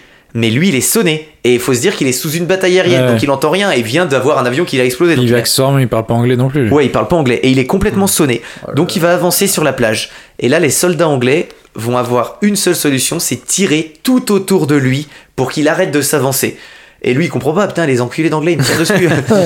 et, mais lui, eux, ils vont tracer des cercles autour de lui en tirant pour pas qu'il avance. Et il va comprendre à un moment qu'il y a des mines. Euh, donc suite à ça, les, les Anglais vont prendre le temps, sachant où sont les mines, pour venir le chercher. Alors, la Royal Air Force a infligé ce dimanche 15 septembre 1940 d'énormes pertes à la Luftwaffe. Selon les chiffres officiels, 58 appareils allemands seront abattus, euh, dont 16 mis au tapis par le 303e squadron. Dans 58 sur 1000 Ah ouais, mais c'est pas si facile à dégommer, hein. Ouais, ça fait. Mais bon, Non, ça fait- pas énorme, ça fait énorme pas non plus. Ce qui est bien, mais pas top. Ouais, c'est bien, mais pas top. Euh, Il y a une phrase qui est assez marrante. C'était les Polonais, je pense, qui disposaient de la plus forte dose de haine. Lui, c'est Douglas Bader, c'est un haut gradé anglais qui dira ça. Ah bah oui, on en a déjà parlé. De Douglas Bader Oui, j'en ai déjà Et parlé. voilà. Eh ben, tu vois, c'est magnifique. À la suite de leur triste expérience longue de 600 ans sous le joug alterné des Allemands et des Russes, ils ont appris la rigueur et oublié la pitié. Cette phrase est stylée. Je me revois encore maudire et insulter, à- euh, les maudire et les insulter à l'époque, alors qu'ils m'abandonnaient en plein combat pour poursuivre jusqu'au sol des avions allemands déjà perdus et les achever, et les achever euh, au lieu de rester en altitude avec moi pour attaquer les autres. Je les maudissais, mais je les comprenais. Alors, la Luftwaffe n'a pas réussi à s'assurer la maîtrise du ciel, et si vous vous souvenez euh, de mon histoire sur l'opération Siloé, euh, c'est à ce moment-là que Hitler va se dire bah, le grand débarquement en Angleterre, on va pas le faire maintenant, on va le décaler, puis au final ils ne le feront jamais. Donc cette bataille, cette victoire a permis à, à enfin, a contraint Hitler de ne pas lancer sa grande bataille. Donc c'est aussi la première défaite subie par les nazis sur la Seconde Guerre mondiale. Donc pour les Polonais de la Royal Air Force, la revanche est éclatante, ils sont hyper contents, on a bien niqué les Allemands, mais euh, il y a quand même un grand nombre de morts, il y a beaucoup de personnes qui ont payé le prix, et pour le, le clan polonais et pour tous les autres clans, mais au deuil, il y a aussi la- les honneurs qui s'ajoutent, parce que le 26 septembre, il y a le roi d'Angleterre, vous vous souvenez du roi d'Angleterre sur cette période? George VI Pas du tout. euh, qui vient les féliciter en, personne, en disant en polo- à chaque Polonais, il va leur dire un petit mot. Alors euh, Zubak dira, on n'a rien compris à ce qu'il disait, mais euh, chacun il leur parle. Et parmi les 145 aviateurs polonais qui ont participé à la bataille d'Angleterre, 77 survivront. Donc c'est quand même Ouais, ouais. Beaucoup et pas beaucoup. Et Zumbak en fait partie. Alors après ses exploits, il continuera de voler pour le 303e squa- squadron avec un Spitfire cette fois-ci. Il sera blessé deux fois en mission par balle. Euh, il passera officier. Je vais essayer de passer un peu plus vite parce que sinon je vais prendre trop de temps. Il va commander une nouvelle escadrille euh, de la Royal, de non polonaise cette fois-ci. Ça sera le premier polonais à commander une, une escadrille anglaise. Donc entre temps, Il a aura appris l'anglais. hein. Et tout est bien qui finit, ben non en fait, parce que en 45, lors d'un vol de routine, complètement épuisé par les missions, et moi je me plains quand je suis fatigué, mais eux ils s'arrêtent jamais, hein. complètement épuisé par les missions, il fait une erreur complètement nulle. Il va se poser par erreur dans le mauvais camp. Oh, Il se pose du côté allemand. en fait, il, très non, fort, il va hein. se poser aux Pays-Bas, mais côté occupé par les nazis. Et il se fait, il se fait attraper, quoi. Et pendant de longues semaines, il va être euh, torturé. euh, Oh l'horreur. Ouais, horreur à cause d'une erreur si bête. Mm. Heureusement pour lui, un mois plus tard, c'est la capitulation. Donc il fallait pas que ça soit plus long. hein. Ah, il survit quand même alors. Il survit, il Ah, survit. Non, mais je dis euh, tout se finit pas bien parce que tu vas voir la suite. hein. Il a eu une vie, même si euh, je dis c'est pas une vie incroyable, si elle est, Ouais. tout est incroyable en fait. Euh, alors, il y, a- il y a aussi un truc que je voulais, dont je voulais parler. Ça concerne pas notre euh, gap forcément, mais un peu. il y a un léger manque de reconnaissance hein, quand même pour les pilotes polonais. Euh, par exemple, pour ne pas froisser les alliés soviétiques, le gouvernement britannique interdit à tous les Polonais de participer au défilé de la victoire qui est organisé à Londres, malgré Ah tout ouais, ce qu'ils ont fait. Putain, c'est dingue. C'est pas le pire. Londres va envoyer une facture au gouvernement polonais, qui a déjà un pays détruit, pour leur dire bah écoutez, vos Polonais ont utilisé notre matériel pendant la guerre. Non. Donc on vous le loue. Et ouais, c'est- c'est c'est- c'est dingue, hein, c'est C'est dramatique. salauds. Hein. Ah ouais, c'est salaud, Ça, hein. c'est dur. Euh, donc il y a des héros de guerre qui vont décider de rentrer en Pologne hein, parce qu'ils sont un peu tristes Ouais. suite à ça. Sauf que manque de bol quand ils rentrent en Pologne, eh ben, la Pologne elle est pas en pleine forme et la Pologne elle est un petit peu occupée par les soviétiques. On en a déjà parlé de ça. Et euh, ben, quand ils arrivent, on dit d'eux que c'est des agents britanniques. Et britanniques, américains, à cette époque, euh, déjà c'était Ouais. pas trop le fun. Donc ils sont enfermés. Et en moyenne, ils sont enfermés pendant 10 ans, juste Mm. pour être rentrés chez eux. Par exemple, il y a Stanislaw Skolski, c'est euh, un des plus grands as polonais avec euh, celui dont je vous ai parlé tout à l'heure. Il a eu 22 victoires officielles, donc c'est énorme. hein. Lui il va connaître un sort encore plus brutal. Il est accusé à son retour en Pologne de- de- d'espionnage et il va être condamné, euh, torturé et condamné à mort, juste parce qu'il a combattu en Angleterre.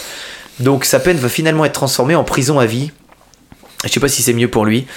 Donc euh, voilà. Et Zumbak dans tout ça, ben Zumbak il va prendre un passeport suisse parce qu'il avait une euh, double nationalité suisse.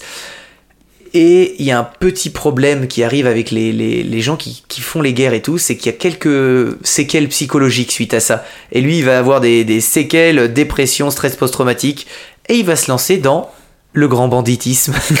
C'est vrai. Oh. Donc, il va créer une compagnie d'aviation privée qui va servir de taxi pour toutes sortes de contrebandes, trafic de drogue, euh, euh, convoyage de, de malfrats. En fait, il va prendre des malfrats en avion qu'il va déposer et tout. Il va se faire payer des fortunes pour ça. Et il va monter tout, euh, un bise autour de ça. Euh, et il va accumuler énormément d'argent sale. Avec ça, il va monter plusieurs affaires, dont une en France, hein, dans une boîte de nuit, le Club de l'Étoile. Si vous connaissez le Club de l'Étoile à Paris, ben c'est lui qui l'a monté. Je sais pas si ça s'appelle toujours comme ça. Et sa vie n'est pas finie parce que après tout ça, à un moment, il va se dire bon bah j'ai la guerre me manque en fait. J'ai des qualités de soldat. Et il y a d'autres personnes qui vont se dire ouais un, un soldat qui a vécu tout ce qu'il a vécu, ça vaut cher. Et il va devenir mercenaire en Afrique. Ouais. Donc, dans les années 1960, il va combattre au Congo, puis au Nigeria. On va lui confier des missions ingrates, hein, euh, exécution, euh, escorte, euh, des, des missions de combat, dont il va toujours s'acquitter parfa- fa- parfaitement. Et il va tellement faire bien ses missions qu'on va lui donner, un- il aura un, surnom, on l'appellera Mr. Brown, et euh, il sera connu dans ces pays-là comme un, un soldat très très dur, qui quand on lui confie une mission pour aller buter quelqu'un, euh, C'est sûr que ce sera fait. voilà, il bute quelqu'un. Et il décédera à Paris à, à 70 ans en 1986. Voilà pour l'histoire de cet homme qui est presque classique dans toutes les histoires de, de soldats euh, qui ont fait la guerre et en même temps qui est tellement incroyable. Classique, mais Ah pas ouais. tant. hein. Ouais. Elle est dure. Ouais, mais en fait, quand tu te renseignes sur les, les- les aviateurs, il y en a pas un qui a pas vécu des trucs de dingue. Mhm. Soit ils meurent très vite, plus ils vivent, plus ils ont vécu des trucs de dingue. Et alors, Puis le retour, le retour en Pologne et tout, en, oui, en Pologne et tout se passe mal. ah, Tu dois être blasé Tu là. dégoupilles, tu dégoupilles, tu dis j'ai plus foi en l'humanité. là. Ah non. Je- avec tout ce qu'ils ont fait, t'as plus foi, hein. C'est pour ça qu'il, ouais, Ouais, ah mais le oui, mec a totalement t'es fou, pété hein. une Tu reviens, ta ville est détruite, tes parents sont, sont sûrement morts, ta famille est sûrement morte, Ouais, nul. et on te dit, hé, t'as bossé pour les Anglais T'es un espion, en prison mon Toi, con. tu nous as trahi. Quoi? Ouais, donc Putain. voilà. L'horreur. Douglas Bader, c'est le, c'est l'histoire que j'ai racontée sur le, donc du coup l'aviateur anglais qui s'est fait amputer des deux jambes et qui a continué de piloter. Hmm, bah c'est drôle qu'il soit dans cette histoire. Bah voilà, bah c'est en même temps c'est la même période donc. Bah, c'est la même période et c'est la même zone. Mm. Donc euh, voilà, alors il y a un livre que vous pouvez li- lire qui s'appelle Jan Zumbach Mr. Brown. Ça raconte vraiment bien les deux histoires, dont la partie en Afrique. Aventure dans le ciel. Et il y a un long article dont je me suis beaucoup inspiré sur France 3, qui est très bien fait. Vous pouvez retrouver des vidéos sur YouTube. Alors, pas tout en français. Comment il s'appelle? Redis-moi son nom précis. Jan Zumbach. J'aimerais bien voir sa tête. Bah, tête somme toute classique. hein. Euh, voilà pour ma petite histoire. Zoom. Franchement, euh, beau. Bah, pff, ouais, on, on fait ce qu'il faut. hein. Ouais, euh, hyper intéressant et tu comprends. euh. Tiens, je te laisserai la suite de ma bière, Arthur, sinon je vais la Écoute, finir. comme ça, je te donne Ah, celle-ci. quelqu'un veut un peu de la mienne ou, Ah, mais la tienne. il avait une tête de gentil. ou je Ouais, la- il avait une tête de gentil, il avait Un une peu tête de genou prognate. en fait. Parce que j'ai vu Arthur me faire les... un regard euh, maléfique tout à l'heure. Tu veux un peu de la bière? Ah non, non, pas du tout, non, non. Ah non, non, Non, je te peux non, que la- T'es- Toi, t'as une voix rigole. tellement douce, je, je ne te vois pas osciller sur euh, l'appareil. Ah, mais moi, tu sais. C'est vrai que t'as une... toi, t'es la douceur incarnée. Ça je fais change des du séances de relaxation le dimanche soir si vous voulez venir. D'ailleurs, maintenant qu'on t'a, Antoine, euh, Oui. tu es un de nos fidèles Patreons. C'est vrai. Eh ben non, enfoiré, t'es plus Patreon depuis deux mois. C'est- Si? Non, C'est qu'en fait, j'ai changé de moyen de paiement. et Effectivement, ils m'ont envoyé un- une Ah. notif, mais j'ai rétabli depuis. Ben, t'es le meilleur. Ça devrait revenir. C'est toi qu'on t'aime. Mais je Bah, crois tu- qu'actuellement, tu ne l'es plus.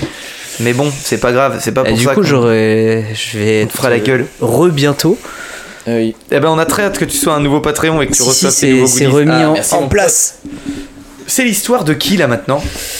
Bah, de moi, non? Eh ben, c'est l'histoire de Arthur. hein. Eh bien, Je te lance une petite musique. ok. Allez, une petite musique. Euh, je savais pas quel était le thème de ton histoire, donc je t'ai pris une musique que j'écoute beaucoup en ce moment, qui est très cool. Je sais plus comment. Oh. Léon Bridges. wanna be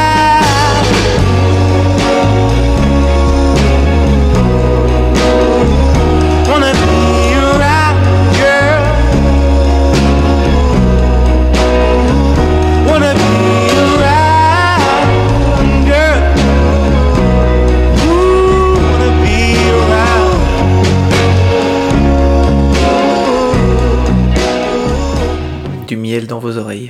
Hmm, T'as vu, elle est bonne C'est- cette bière. Ma mère se trompe. Bah, T'as bien ce temps, on est d'accord. Ah ouais. Est-ce que vous permettez que je trempe les Ah lèvres ouais, Ah, le alors là, lèvres. alors là. C'est très très acide. mais oui, mais, c'est- oui, mais c'est très bon. mais ouais. Euh, moi, en ce moment, donc, euh, ouais, comme je vous dis, je suis un peu porté sur euh, l'aviation, mais pas sur. Je, Quoi bah, je suis un peu porté sur l'anal. J'étais sûr que t'allais dire ça. N'importe quoi. Non, non, simplement l'aviation. Mais pas, donc pas les histoires héroïques de guerre qu'on a l'habitude de raconter, mais plutôt sur le côté innovation. Donc plus sur les histoires en fait de l'aviation commerciale. Donc euh, parce qu'il y a quand même un paquet d'histoires folles autour de l'aviation civile. Et euh, bah, on pourrait parler par exemple de Air Force One. Euh, comment on en est arrivé à avoir un Boeing, enfin comment on est arrivé le président américain à avoir un Boeing 747 que tout le monde connaît, et puis pourquoi Air Force One s'appelle Air Force One, etc., etc. Donc tout ça, c'est des histoires que j'aime bien en ce moment. Euh, voilà, et là aujourd'hui, en fait, j'avais envie de vous parler d'un avion fascinant que tout le monde connaît. Euh, peut-être et surtout plus pour sa fin difficile que pour ses 27 ans de loyaux service. Je veux bien sûr vous parler du Concorde. Ah ouais. Ah yes Ouais, Euh, bah, Bien sûr, très bonne histoire Mm. ça. C'est beau. Durant les années 50, l'idée de déplacer les gens à la façon, euh, en fait, de la façon la plus rapide possible, ça prend beaucoup d'ampleur. Tu sais, c'est vraiment la période de Ah, des yes. innovations technologiques. On a envie que ça aille vite, Faut on a envie vite, que ça aille lent. Euh, et dans cette course à la vitesse, la France et la Grande-Bretagne s'allient pour construire donc un avion inédit. C'est une union inhabituelle, mais ça permet aux deux États un peu d'é- d'éponger le coût de production d'un avion supersonique parce que ça coûte un bras à développer, Ouais. à- parce qu'on on part de rien. Euh, l'entreprise française qui s'appelle Sud Aviation et l'entreprise britannique qui s'appelle Bristol Aeroplane, qui est euh, une compagnie qui fait aussi bien des avions que des, Des moteurs de. Formule 1. Euh, elles font aussi des missiles, donc qui d'ailleurs euh, c'est des missiles qui dépassent Mach 2, donc ils vont à 2200, je crois 2200-2300 km/h les missiles. Donc ils ont une certaine connaissance du supersonique. Euh, eux, les Français, ils développent euh, la, le Super Caravelle. Euh, je sais pas si vous avez déjà vu cet avion. Voilà, bref. Non, mais Ils sont. Entendu de nom, oui. ça sonne pas. Et en fait, côté, et côté anglais, c'est le Bristol 223. Et d'ailleurs, en fait, c'est celui qui va ressembler le plus, enfin, qui ressemble presque trait pour trait au Concorde. Euh, donc ça, c'était financé par les deux gouvernements respectifs. Euh, ceci tenant à contrer en fait la domination aérienne américaine, parce que les Américains dans l'aviation avec Boeing, ils sont, ils sont, ils sont big. Airbus euh, n'est toujours pas, n'existe toujours pas euh, Ouais. de notre côté, quoi. Donc dans les années 60, les deux projets euh, sont déjà bien avancés, mais tu as des énormes coûts de développement du coût des appareils, ce qui emmène les États à faire la, collaborer donc les deux entreprises. Le développement du Concorde est donc plus un accord international franco-britannique, un accord commercial entre constructeurs. Donc ça devient vraiment une affaire d'État. La répartition, en fait, elle se situe euh, comme ceci. Tu as 60%, 60-40 euh, côté français pour ce qui est toute la production, la création côté cellule, donc tout, euh, tout ce qui est euh, habillage de l'appareil. Et les Anglais, c'est 60-40, mais sur le moteur. Ah, d'accord. Donc ils ont plus une grosse connaissance moteur. Les Anglais et les Français vont s'occuper du fuselage, etc. Euh, et ce qui est marrant en fait, c'est qu'ils ont vraiment le souci de la répartition. Ils vont euh, toute la construction des pièces fait soit en Angleterre, soit en France, mais quasiment à part égale. Donc tu as des boîtes un petit peu partout en France, comme il y en a un petit peu partout en Angleterre. Et, euh, et pour pousser le truc un petit peu plus loin, ça arrive carrément, enfin au moment de l'assemblage, le Concorde. Euh, enfin, toi, des ils sont tous numérotés. Et les Concorde pairs sont montés en, en Angleterre. Ah, et cool, les. Concorde impairs sont montés en France. Ah, ils sont précis. Donc hein. vraiment, il y a c'est- la- la- la- la- l'assemblage d'un Concorde, c'est pas forcément au même endroit. C'est là, c'est c'est un sur deux et fait dans la- en France ou en Angleterre. Et t'as quand même 50 000 personnes qui vont bosser sur le Concorde. Donc c'est énorme. Euh, la création de cet avion surpuissant, c'est un rêve d'ingénieur, hein, évidemment. Le Concorde constitue une véritable inspiration pour de nombreux autres constructeurs d'avions et certaines prouesses technologiques seront aussi utilisées en course automobile. Donc ça développe la bière. un hein. truc incroyable. celle-là. Merci. Les moteurs euh, sont des moteurs turbo Rolls-Royce qui propulsent l'aéronef. Ah oui, c'est vrai. Ces ailes Delta sont intégrées au fuselage selon un modèle inspiré de l'aviation militaire, donc comme un avion de chasse en fait. Et euh, puis que dire de ce nez pointu qui s'abaisse, signe distinctif du Concorde, et puis qui permet d'atteindre des vitesses folles. Je vais en parler un petit peu plus tard de ça. Parce que je sais pas, j'avais. Je voulais demander du coup supersonique, what is supersonique euh, Bah, c'est que ça dépasse la, ceux, la voilà, vitesse du son. mais je- j'en viens, j'en viens. Mais du Là, coup, je fais juste un rapide, euh, un, rapide euh, topo. Le Concorde brûle 96 tonnes de kérosène pour faire un euh, simple aller Paris-New York. Mais il doit Ouais. être si lourd. Bah, c'est surtout. Puis, Je le voyais beaucoup plus. euh, alors oui, mais c'est surtout que ces moteurs consomment dingue. Bah ouais, ouais. Euh, et puis l'engin, l'eng- l'engin au décollage euh, déploie 70 tonnes de poussée, donc les, passagers ils sont collés au Ouais, siège. ça doit être fou. On ça. est vraiment Ça, sur ça un avion de être, chasse en forme d'avion de ligne. hein. C'est ouais. clairement, il faut se dire que c'est pas du clair. tout. euh, Il y a, euh, tu- quand tu vois les réacteurs, euh, c'est c'est tout jaune derrière. On n'est pas comme sur un avion de ligne. hein. Non, c'est vraiment un truc, c'est un truc incroyable. Alors, il faut savoir que euh, il est interdit euh, de voler aux États-Unis jusqu'en Ah, 1977. le Concorde, il a pas le droit? Ouais, parce qu'en fait, il, est, il pollue, il est bruyant et euh, le, le bang euh, qui est émis bah en oui. fait lorsqu'il franchit le mur du son peut nuire à la santé des mères enceintes. euh, enfin, en tout cas, c'est ce que croient santé- les autorités américaines. Bon bref, là tout ça, je vous ai parlé du Concorde comme si à l'époque il avait déjà son vrai nom, mais en fait il, est- il avait pas encore de nom. Enfin à l'époque il avait, enfin il avait des noms pas terribles, c'est-à-dire que chez les Britanniques ils se nommaient le SST, qui veut dire Supersonic Transport, et les Français c'était euh, TSS, enfin TSS plutôt, Ouais. euh, Transport Supersonique. Ils ont juste inversé quoi. Très original. Euh, le 13 janvier 1963, le président français Charles de Gaulle suggère que l'avion soit baptisé Concorde. Euh, ça, c'était lors d'un discours euh, de politique générale. Outre-Manche, le gouvernement retient Concorde, mais sans le E à la fin. Donc là, il y a un petit peu, c'est un petit peu la, c'est un petit peu la merde. Les Français utilisent le mot Concorde quand ils envoient des papiers. Les Anglais répondent en enlevant le E. Du coup, la France est vexée, remettent Non, le E. Du coup, E l'Angleterre c'est- est, c'est vous du qui l'Angleterre est vexée, etc. Ils veulent tous un petit peu avoir leur, euh, le, le- le dernier mot. Et en fait, c'est le 24 octobre qu'il y a une première maquette grandeur nature du Concorde sans E qui est présentée. Donc là, il y a toute cette polémique. Parce qu'en fait, cette maquette, elle est destinée. C'est grandeur nature, hein, je vous ai dit. hein. Cette maquette, est destinée à étudier divers aménagements, la tuyauterie, tout ça. Et en fait, le ministre britannique de la technologie, qui s'appelle Tony Benn, il met fin à la polémique en annonçant que le Concorde britannique s'écrira avec un E, car euh, cette lettre signifie aussi excellence, euh, England, Europe et entente. Comme ça, Oh, tout, le beau. monde, tout le monde est content. Lui, c'est bien, lui, c'est un diplomate. Exactement, c'est carrément un diplomate. On en a rien Il à a dû se faire. dire bon les gars, avec la lettre E, qu'est-ce qu'on peut faire qui est cool comme mot Non, qui apaise les tensions. salaud de français, non, Ok. il n'y a pas de. Donc un des gros défis principaux, c'est que l'avion doit être manœuvrable à des vitesses classiques et générer une traînée aérodynamique qui soit assez faible en vitesse supersonique afin d'arriver à atteindre des vitesses du coup euh, optimales et puis surtout avoir une consommation de carburant la plus faible possible avec euh, des vitesses pareilles. C'est comme ça en fait qu'ils arrivent à fabriquer cette aile delta euh, qui en fait en soufflerie permet d'atteindre une vitesse théorique de Mach 2.2. Ah, il tapait Mach 2 2200 km/h. Ah oui, je pensais pas qu'il allait autant. Je Ah là, ça va très, très vite. 1 Ah non, non, non, non. j'ai vu un truc il y a pas longtemps sur le Concorde. Ouais, non, ça va très Ça très vite. Concorde. Pardon. Oh, c'est- Oh, c'est oh, fort. joli.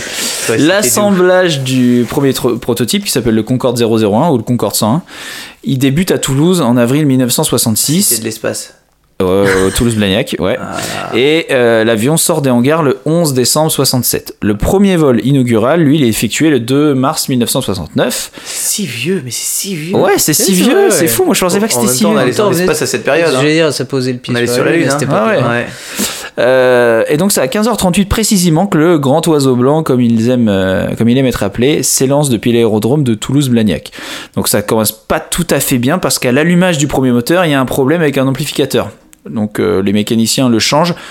Euh, enfin déjà ils arrivent un peu en furie, genre oh là là c'est la merde, c'est quand même un vol de présentation, c'est un vol inaugural et euh, à peine on allume un moteur, ça, Ça déconne. pète. Donc le pilote, euh, le pilote d'essai qui s'appelle André Turca, qui est le pilote d'essai officiel de, de- du Concorde, il leur dit non non non, les gars, calmez-vous, prenez le, prenez le temps qu'il faut. Mais il faut que ce soit bien fait. Ah c'est hyper important. C'est pas grave, on partira un peu après, mais faites ça bien, quoi. Donc il le change, c'est reparti. Et malheureusement, il y a un deuxième problème qui arrive. Cette fois-ci, ça vient de- d'un des trois systèmes de refroidissement électronique, parce que l'électronique est refroidie. Euh, et il y en a un qui est HS. Donc Turca, donc le pilote d'essai, il décide quand même de continuer parce que malgré tout, puisque de toute façon il reste deux, bah, il peut continuer parce que il en faut au moins un qui soit opérationnel. Les Ah, trois, ouais. c'est toujours c'est des sécurités. Donc il faut qu'il y en ait un qui puisse au moins refroidir l'électronique. Il en reste deux. Il se dit on décolle. Seulement après 27 minutes dans le ciel de Toulouse, il reprend contact avec la piste puis il se pose sans difficulté malgré un deuxième système de refroidissement HS. Et d'ailleurs, en fait, c'est pour ça qu'il va se poser tout de suite parce que c'était pas prévu. Il se pose parce que le deuxième est HS, il se dit ah bon, ça commence à merder, c'est possible que le troisième pète aussi. Donc voilà, donc ça en fait c'est un vol c'est le c'est le premier vol vraiment euh, inaugural mais c'est pas un vol Ah, il supersonique. passe pas, Bah oui, euh, parce non. qu'en 27 minutes, c'est Il quoi garde le nez, il garde le nez bas. Les trains d'atterrissage sont sortis. C'est vraiment un, un vol inaugural et, euh, et là le mur du son n'est pas passé. Faut savoir aussi qu'il y a beaucoup d'améliorations techniques, technologiques, qui sont très communes dans les avions de nos jours, dans les avions de ligne, euh, qui ont été euh, pour la première fois utilisées sur le Concorde. Les sacs à vomi. Ah, ça serait pas mal, je pense, ce jour d'avion. Le Concorde, c'est le premier avion civil à disposer de commandes de vol entièrement électriques et analogiques. Parce qu'en vol supersonique, euh, en fait, si tu veux, il y a une augmentation importante, tellement importante de la température de la cellule, ce qui provoque un allongement du fuselage. Et du coup, si tu as une transmission par câble, alors par câble, Ça, ça s'étire. bah, Ça tire T'as intérêt à Ah prendre ouais. plus de câbles à la base pour, euh, un petit peu contrer euh, cette contrainte, mais ce qui fait que du coup tu te rajoutes euh, du coût, du poids, etc. Donc en fait ils ont inventé une nouvelle technologie euh, avec une une une une, une- Une paille. non non mais avec une transmission euh, qui soit euh, électrique du coup et plus du tout euh, simplement comme comme avant avec des câbles. Donc ça c'est une C'est mieux. Ouais, ouais, ouais. Et euh, toujours pour la même raison d'ailleurs, je repasse à autre chose, je suis désolé. L'avion dispose donc de turboréac- turboréacteurs qui sont euh, reliés en thrust by wire, donc c'est long, euh, c'est comme ça que ça s'appelle. Euh, c'est les ancêtres des, des turboréacteurs actuels contrôlés par euh, FADEC, donc c'est un système avec calculateur. Donc c'est pareil, c'est tout est Ah, à distance. Ouais. Donc on est plus sur des trucs qui sont mécaniques, entre guillemets, on arrive vraiment dans l'électronique. Plus fiable en tout cas, je sais pas, mais plus, Ouais. plus Il y a moins de optimal pour ce Ouais. genre de trucs, moins de contraintes. Pour les contraintes, ça évite les problèmes. Exactement. Il y a aussi un pilote automatique qui permettait une gestion automatique de la puissance euh, qui autorisait un contrôle main-livre de l'avion à la montée initiale et à l'atterrissage. Donc pareil, ça c'est une nouvelle une nouveauté qui n'existait pas avant et vieux, qu'on hein. retrouve dans tous les avions de ligne aujourd'hui. Euh, pareil, l'électricité à bord était produite par euh, des générateurs. Euh, c'est, euh, c'est un, ça s'appelle IDG, c'est prédécesseur de, euh, de la technologie qui est pareil, qui est montée sur les avions actuels, dans les Airbus et les Je Boeing. me suis posé la question il y a pas longtemps. Qu'est-ce qui fournit de l'électricité à un avion actuellement? Les, les écrans, les lumières. euh, Bah, c'est des générateurs, mais tu vois, tu sais, quand les avions, j'ai- alors je vais peut-être dire une connerie, mais quand les avions sont au sol et que les moteurs tournent pas ou tournent au ralenti, Ouais. ils sont branchés, les avions, Ouais. avec des énormes câbles. Oui, Donc mais ça, c'est la, c'est l'électricité. Mais quand l'avion, lui, tourne en l'air, c'est les réacteurs qui vont faire tourner ces générateurs qui vont créer l'électricité. ouais, Tu vois? C'est un peu comme une voiture. c'est comme une Tesla. Exactement, ouais, c'est comme une. de ouais, bêtises, c'est ça, c'est ça. Donc le Concorde, il dispose de trois circuits hydrauliques aussi à haute pression pour le, pour le freinage. de Miam, miam. Ah, à goûter, elle est bonne.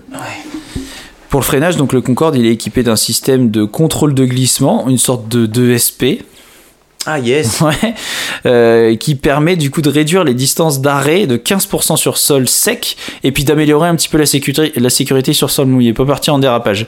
Donc ça c'est pareil, c'est une innovation qui est énorme et qu'on retrouve sur tous les avions de nos jours et euh, bah, surtout sur Airbus et sur les avions militaires français à partir du Mirage. Donc Ah vraiment avant ça, ça, ça n'existait pas. Trop bien. C'est fou. Ah, Le. Concorde, il est aussi équipé de freins carbone qui remplacent le frein acier. Donc pareil, c'est une nouveauté, ça n'existait pas avant. Ça fait quand même gagner un poids de 500 kg sur l'avion juste pour des disques de frein. Donc c'est beaucoup. Mais pour, pour le poids de l'avion, c'est pas grand chose, mais ça plus ça plus ça, on retrouve, sur- on, on tombe sur vraiment des, des, Ouais, des économies de poids. des ouais. économies qui sont énormes. Ouais, c'est clair. Et puis, euh, faut savoir quand même que malgré ces freins incroyables, il fallait 1 km 800 au Concorde pour s'arrêter.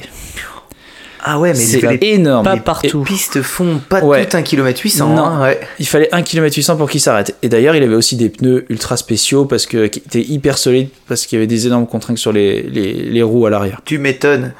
Ça touche. hein. Le rééquilibrage de masse, donc ça c'est ça s'appelle la gestion du centrage, ça permettait une optimisation des performances. En fait, si tu veux, pendant toute la phase de vol, le carburant il était déplacé entre les divers réservoirs afin de positionner au Ah bah mieux oui. le centre de gravité de l'avion par rapport à la poussée. Donc en gros, euh, il était sur l'avant quand tu étais en subsonique, donc en dessous de la vitesse du son, et il était centré sur l'arrière en, vit- en vitesse supersonique. Donc pareil, encore une, une- une autre innovation incroyable euh, pour euh, que l'avion soit euh, le plus performant possible. Quoi. Donc certaines de ces nouveautés technologiques, en fait, elles avaient 20 ans d'avance. Et euh, si le coût des- de conception était élevé, ça a toutefois permis à des constructeurs aéronautiques français et anglais de rester dans la course avec les États-Unis, puisque euh, eux avaient déjà Boeing, et ça a permis de créer Airbus par la suite, grâce à toutes ces connaissances, grâce à, au Concorde. Et à l'entente. Mais ça, je savais pas du coup que le Concorde était, avait été inventé, tu vois, avant Airbus. Pour moi, Airbus, c'est vieux, en Bah, fait. Pour moi, Airbus, c'était Concorde en fait. Ouais, Euh, ouais, mais en fait, pensais, non. ouais. Non, non. Enfin, Concorde, c'était Airbus. Ouais, et en fait, voilà, maintenant, ces innovations, c'est des trucs, c'est des standards dans les avions Ouais. actuels. C'est des standards. qu'ils ont mis. euh, Euh, concernant les moteurs, une petite partie est construite par la firme française euh, Snecma, euh, mais le plus gros, c'est la partie, je crois, c'est euh, l'avant qu'on voit une sorte de turbine avec les pales. Il me semble que cette partie-là, ça, c'est la partie qui est créée par les françaises, mais qui est finalement une, une pièce mécanique. Euh, mais tout ce qui est euh, le gros du moteur, Ouais, en moteur fait, le turboréacteur, ça, c'est les Anglais, c'est turboréacteur Olympus 593. C'est un dérivé de ceux qui étaient utilisés sur des bombardiers tactiques Vulcan. C'est des gros bombardiers anglais, mais qui ont des formes d'avions de chasse. hein. Ouais. On n'est pas sur du, des grosses c'est vraiment un avion de chasse énorme qui est, qui est un bombardier. Et puis dessus, tu as pas mal de, pas mal de pièces en titane, euh, titane qui sont euh, vraiment, c'est des pièces en. C'est pas des pièces assemblées, c'est des pièces forgées en une seule pièce. Pareil pour, tout, pour garder de la solidité, avoir de la légèreté. Et puis ça permet de résister à la chaleur de la friction. Parce que je l'ai pas dit, mais l'avion, il subit vraiment de grosses chaleurs liées à la friction, euh, bah, de la friction de l'air, parce qu'il est à plus de Mach 2. Donc là, on a un avion qui est chaud tout Ah, le temps. frottement. hein. Ouais. Le nez monte à 127 degrés. Et ça descend jusqu'à euh, 91 degrés et c'est seulement sur la partie du fuselage euh, qui est juste devant la queue. Donc on va dire la partie arrière de l'avion. Là c'est 91 Tu degrés. pourrais te dire 127 c'est pas ouf, mais si c'est 127 avec de l'air. Surtout que c'est un avion Et qui vole très très très très haut. Et oui, parce que l'air en haut. euh, Ouais. Oui, il fait pas froid. chaud, pas chaud. Et puis surtout lui, voilà, il vole pas à 40 000 pieds, il est bien au-dessus de ça, tu vois. Ouais. Et donc le frottement de l'air fait que Voilà, il est, euh, il est hyper hyper chaud et donc il faut utiliser des technologies, des matériaux qui soient résistants. D'ailleurs, tu sais s'il était sur des couloirs aériens standards ou il était encore plus haut? Bah non, il est Bah, pas sur des couloirs aériens standards, c'est il était 30 plus haut. 000 par là, euh, Ouais. 30 000 pieds. Donc il était beaucoup plus haut. Ouais, c'est genre, c'est normalement c'est, ça 10 fait 000 l'équivalent de mètres à 10 peu km près. de haut. Ouais. Et lui, il volait, euh, je, je te dis pas de conneries, il 10, volait 60. à 17 km de haut. Ouais, c'est presque 60. Ouais. Non mais c'est énorme. C'est, presque, enfin presque le double quoi. Ouais, d'où ma question. Donc, euh, donc voilà. Euh, les vitres du cockpit, pareil, résistent à la chaleur, mais doivent aussi résister aux collisions, aux collisions d'oiseaux, parce qu'il faut pas déconner, puis il y a la dilatation, etc. Euh, le fuselage, lui, il est construit de façon à ce qu'il résiste aux ondes sonores qui est générées par les quatre moteurs à réaction, parce que c'est pareil. Ah. Donc tout ça, c'est d'autres contraintes qui se rajoutent euh, à tout le reste.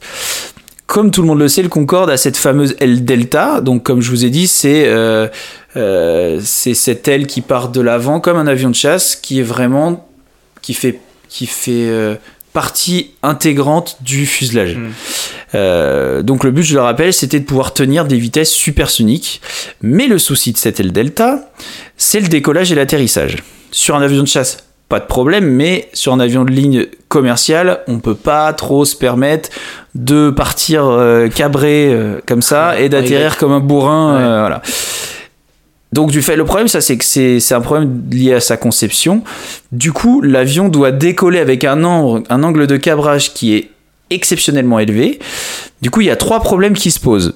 J'ai mis un doigt, trois doigts, trois problèmes qui se posent.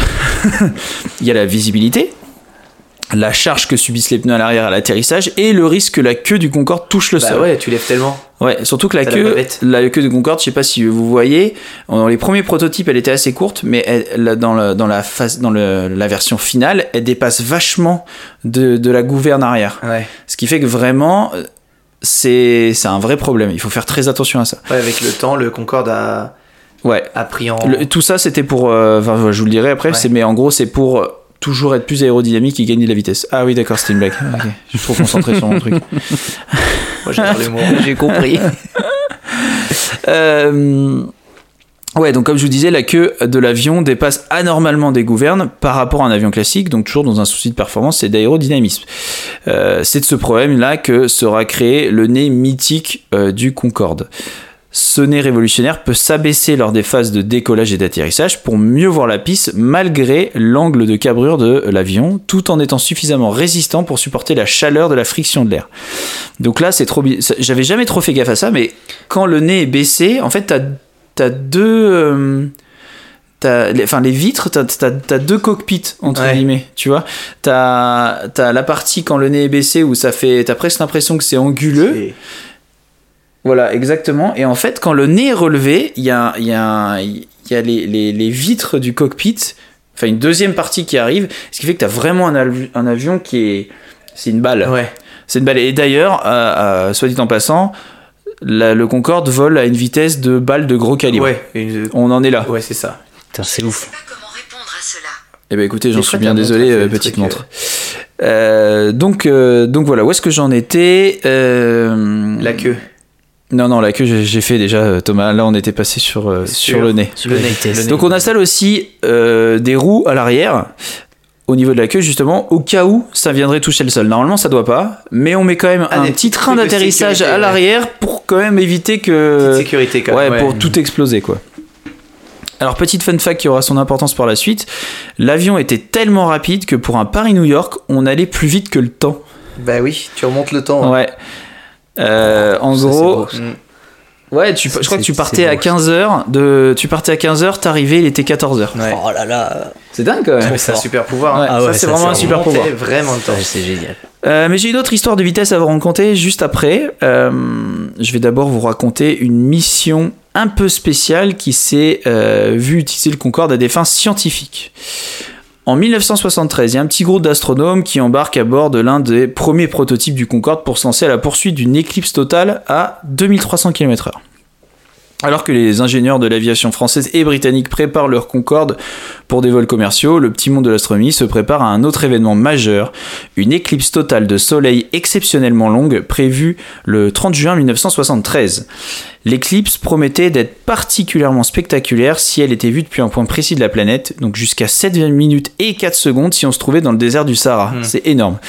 Au cours des siècles précédents, il n'y avait eu qu'une seule éclipse plus longue et il n'y en aura pas euh, d'aussi longue jusqu'en euh, deux- euh, juin 2150. Donc autant dire que celle-ci, faut pas la louper. Donc sans se concerter, les astronomes français et britanniques virent la naissance du nouvel avion supersonique et l'éclipse imminente comme une heureuse coïncidence. Grâce au Concorde, il était a priori possible de suivre l'ombre de la Lune alors qu'elle se déplaçait à la euh, surface de la planète. En théorie, le supersonique pouvait leur donner jusqu'à 70 minutes Ah, d'observation yes. de l'éclipse. Bah oui, en la suivant. Donc 10 fois plus de temps euh, qu'il n'en aurait au sol. Et le tout en se trouvant au-dessus des nuages. Euh, il ne leur restait donc plus qu'à mettre la main sur un Concorde, tout simplement. C'est aussi simple que ça. Ça va, ça se trouve. hein. Ouais, ça se trouve. En mai 1972, un an avant l'éclipse, un astronome de l'Observatoire de Paris nommé Pierre Léna fit une proposition au pilote français André Turca. Curieux de science, lui, euh, lui dit Bon, allez, viens, on va boire un café, tu m'expliques ton truc. Et on, on voit ce qu'on peut faire. Donc ils vont dans un restaurant de l'aéroport euh, Toulouse, euh, de, de- de Toulouse-Blagnac, et Léna, il dessine son plan sur une nappe en papier. Je sais pas si ce genre, ça c'est lui qui parle, je sais pas si ce genre d'aventure serait possible aujourd'hui, rigole Léna, qui malgré ses 78 ans fait encore aujourd'hui partie de la communauté scientifique. Désormais tout est plus rigide, plus hiérarchisé. J'ai eu la chance de pouvoir faire ce que j'ai fait et évidemment j'étais encore jeune. J'ai eu énormément de chance que des gens me prennent au sérieux. Donc le plan, il paraissait étonnamment simple, pardon. Lancé à pleine vitesse, le Concorde arrive par le nord et intercepte l'ombre de la Lune au-dessus de l'Afrique du Nord-Ouest. L'éclipse et le supersonique se déplaceraient alors à peu près à la même vitesse au-dessus du globe, donnant ainsi aux astronomes une opportunité inédite d'étudier en fait les divers phénomènes visibles seulement pendant une éclipse.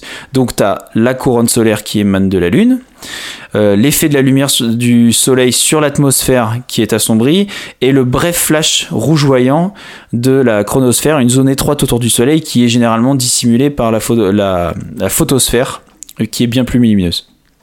Donc Turca, lui, il est hyper impressionné. Euh, il décrit à son tour euh, l'idée assez supérieure de l'aérospatiale qui donne le feu vert et accepte de financer la mission. Turca et le chef de bord qui s'appelle Henri Perrier se mettent au travail sur chaque détail de la mission. Donc là, c'est quand même pas juste euh, les gars, on prend l'avion, on part. C'est tout est calculé à la seconde. Ouais. Euh, donc ils prennent en compte la météo et même la température au sol à chaque endroit d'où le Concorde était susceptible de décoller, ce qui aurait eu un impact sur la quantité de carburant embarqué. Euh, parce que les réacteurs du Concorde, ils étaient conçus pour fonctionner de manière optimale dans la haute atmosphère, ce qui a pour inconvénient de les rendre moins efficaces au sol. Euh, rien que pour décoller, le Concorde brûle plus de, euh, plus de carburant pardon, qu'un 737 qui relie Lyon-Amsterdam. Ouais. Londres-Amsterdam, pardon. Juste pour décoller. Juste pour décoller, un 737 fait Londres-Amsterdam avec tout ce, tout ce kérosène. Putain, c'est dingue. C'est beau. Et d'ailleurs, en fait, c'est une des raisons qui ont, qui ont, qui ont abouti à sa mise euh, hors service, d'ailleurs, au Concorde. Entre autres. À 10h08 précise, le matin du 30 juin, les quatre réacteurs situés sous les ailes blanches du Concorde lancent euh, le prototype 001 à pleine vitesse sur la piste de l'aéroport de Tenerife. À des milliers de kilomètres à l'est, l'ombre de la Lune se déplace déjà à la surface de l'Atlantique à plus de 2000 km à l'heure. Alors que l'ombre de l'éclipse se déplace vers l'ouest, de l'Amérique du Sud vers la côte africaine, deux minutes plus tard, euh, deux minutes après le décollage, du coup, le Concorde, il atteint Mach 1, donc 2200, euh, 2200 km/h. Et il se dirige vers le sud-est, c'est-à-dire vers l'ombre. Euh, une fois dans l'atmosphère, à une altitude de 17 000 mètres, Turca pousse l'appareil jusqu'à Mach 2.05, plus de deux fois la vitesse du son. Même après plusieurs vols d'essai, l'atmosphère à bord, du coup, est, elle est quand même tendue parce que ça me fait penser à l'histoire, tu sais, de. euh, J'ai oublié son nom. De, de l'homme qui voulait observer. euh, C'était une éclipse aussi, je crois, en Ouais, Inde, le- et il a eu le nuage. L'astronaute, ouais. Oui, euh, N'importe quoi. Le l'astrologue qui. astronome. L'astronome qui voyageait en bateau, ouais. Ouais, et qui a pas eu de bol. Et donc, bon, bref, là, ils ont. un- Disons que là, la technologie joue beaucoup. Ils ont vraiment un paquet d'appareils embarqués. Et il faut qu'il soit. Il faut que tout soit prêt, quoi. Euh, donc ouais, le timing fallait qu'il soit vraiment parfait, que l'équipe, euh, l'équipement fonctionne du coup sans aucun accroc. Assisté par les systèmes de guidage euh, inertiel du Concorde, l'équipage guide l'appareil le long de sa trajectoire minutieusement programmée et rencontre l'éclipse pile au moment prévu à moins d'une seconde près. Donc les gars sont dans la précision absolue. Ah ouais. La chasse pouvait débuter. Placés sous les hublots ou à côté, les scientifiques se concentrent sur leur recherche. Des équipes cherchent à détecter des particules de poussière abandonnées par des comètes du halo solaire afin de déterminer si celles-ci forment un anneau ou une sphère autour du Soleil. Paul Vrace, euh, un Écossais, lui, il observe de son côté les effets qui- que produit, enfin produits pardon, par l'obscurité soudaine sur les atomes d'oxygène présents dans l'atmosphère terrestre, alors que l'Américain Donald Lieben- Liebenberg mesure lui les pulsations de la lumière à travers le hublot ajouté sur, euh, enfin dans le toit plutôt de l'avion. La Lune semblait agir comme une sorte d'obturateur de caméra particulièrement lent, montrant seulement un petit bout d'atmosphère toutes les secondes. Donc il y a vraiment plein de choses à observer d'une éclipse, tu as vu Le- Pas cru, ouais. Ouais, c'est fou. C'est pas juste euh, tu Du peux noir, voir le soleil autour, machin. Non, non, t'as vraiment plein de choses que tu peux faire. Le Concorde et sa horde de scientifiques auraient pu poursuivre leur route encore quelques temps, mais la piste d'atterrissage au, au Tchad pardon, approche rapidement. Chaque équipe remballe ses observations et tous profitent un petit peu des quelques instants de répit pour apprécier la vue quand même, qui est incroyable et qui s'offre à eux parce que depuis le début, ils, ont, ils, ils sont vraiment dans la technique Ouais. et ils, ils, ils ont pas le temps de, ils ont pas eu le temps du coup de profiter de ce moment. Au total, les chercheurs, ils ont pu observer l'éclipse pendant 74 minutes, donc un record. Turca commence à préparer l'atterrissage et, et il dira Je disposais de 10 tonnes de kérosène encore, il me restait 10 tonnes de kérosène, ce qui me donnait la possibilité de voler encore 40 minutes et donc de rater mon approche une fois. Ouais. Mais l'appareil, l'appareil, il atterrit sans encombre dès la première tentative, même si Beckham, un des scientifiques qui est anglais, se souvient que l'avion n'était qu'à quelques mètres de la fin de la piste. Ah, bah oui. D'ailleurs, c'est un avion qui avait un parachute à l'atterrissage. Ah ouais. Ouais. Ça doit être une merde à ça. C'est dire à quel point c'est euh, le- quand c'est lancé, Ah ouais. c'est lancé quoi. En un seul vol, le Concorde avait offert aux astronomes plus de temps pour observer l'éclipse que toutes les expéditions du siècle précédent. Réunis, bah oui. Ouais, sûr. Ce qui donne naissance à trois articles publiés dans Nature et euh, une quantité importante de nouvelles données. Donc c'est c'est carrément, c'est Carrément carrément fou, hallucinant. Là maintenant, je vais finir par une petite histoire assez rapide. Je vais vous parler d'une course, celle entre un 747 et un Concorde. Je sais pas si vous en avez déjà entendu non, parler. pas du tout. Jamais. On est le 17 juin 1974 à Boston. Le Concorde 02 euh, s'apprête à décoller en direction de Paris. De l'autre côté de l'Atlantique, c'est un Boeing 747 qui s'apprête lui à décoller aussi, mais de l'aéroport Roissy-Charles de Gaulle. Alors peut-être que vous posez la question de pourquoi Boston et pas New York, parce que c'est vrai que on a tendance à, à, à se rappeler que le Concorde a été fait pour faire un Paris-New York. Ouais. Et en fait, c'est parce que le les vols commerciaux, comme je vous ai dit, elles ont- ils n'ont pas encore commencé. Et les habitants du Queens, qui est le quartier le plus proche de l'aéroport, ils manifestent contre le Concorde. Trop de bruit. Bah oui. Ouais, trop de pré- pour eux, c'est une nuisance sonore euh, inacceptable. Puis les écologistes haussent la voix contre cet avion qui consomme euh, à l'heure 12 fois plus qu'un avion classique quand même. Donc voilà, donc. Pour l'instant, ce sera pas New York, ce sera Boston. Mais au final, on est quasiment sur la même distance, donc ça va rien changer pour, euh, pour la course. Mais alors, on peut se demander pourquoi faire une telle course qui, sur le papier, est perdue d'avance. Un 747, ça dépasse pas les 900 km/h, alors que le Concorde, le Concorde, lui, vole à plus de Mach 2. Ah, mais il y a un truc. Il y a un truc. Donc les deux avions décollent. à- Donc il est, et- et- enfin les deux avions décollent, donc chacun de leur aéroport, un à Boston, un à Paris. Deux heures plus tard, le Concorde et le Boeing se croisent dans le ciel. Le 747 n'a parcouru que 1000 km, tandis que le Concorde en a parcouru 3800. Ouais, mais il y en a un qui remonte le temps. Bah, Mais là où ça devient intéressant, en fait, c'est que le Concorde, il se pose à Paris, il fait le plein, euh, il, fait les Paris? il fait les... Oui, il est parti de Boston. partie de Boston. Ah oui. Il se pose à Paris, il fait le plein, il fait les vérifications de routine, tout ça, ça prend Il fait 50 un minutes. Non. Et en fait, il compte repartir. Le souci, c'est qu'il manque un passager. Le passager, il y a un dernier passager, ils l'attendent, ils l'attendent, ça prend 18 minutes. Ils attendent 18 minutes, Mais après ils se disent non. il est pas là, on se tire. Il faut vite repartir. Parce que le but, vous l'aurez compris, c'est de rejoindre Boston avant le 747. Trop bien. Parce que quoi de mieux comme pub qu'une course dans la démesure, en fait, comme celle-ci, quoi. Donc, il faut savoir qu'il y avait quand même dans l'avion, dans le Concorde, c'était rempli de businessmen, donc des potentiels investisseurs, plus des journalistes, Ouais. donc rien de mieux pour faire une pub euh, incroyable pour cet avion. Euh, donc c'est vraiment un énorme coup de pub qui est recherché ici, donc faut que ça réussisse, parce que si ça passe pas, Hmm. ils vont passer pour des cons. Et là, ce petit contretemps de, de 18 minutes, ça les emmerde un peu, parce que normalement, c'est- c'est pile poil. Donc ça fait 3h10 aller, 3h10 retour pour euh, faire Paris-Boston, Boston, euh, Boston-Paris, Paris-Boston. 50 minutes de ravitaillement, ça fait environ 7h10. Ouais. Tu rajoutes à ça environ les 18 minutes, on est à peu près à 7, 7h, 7h30 l'aller-retour.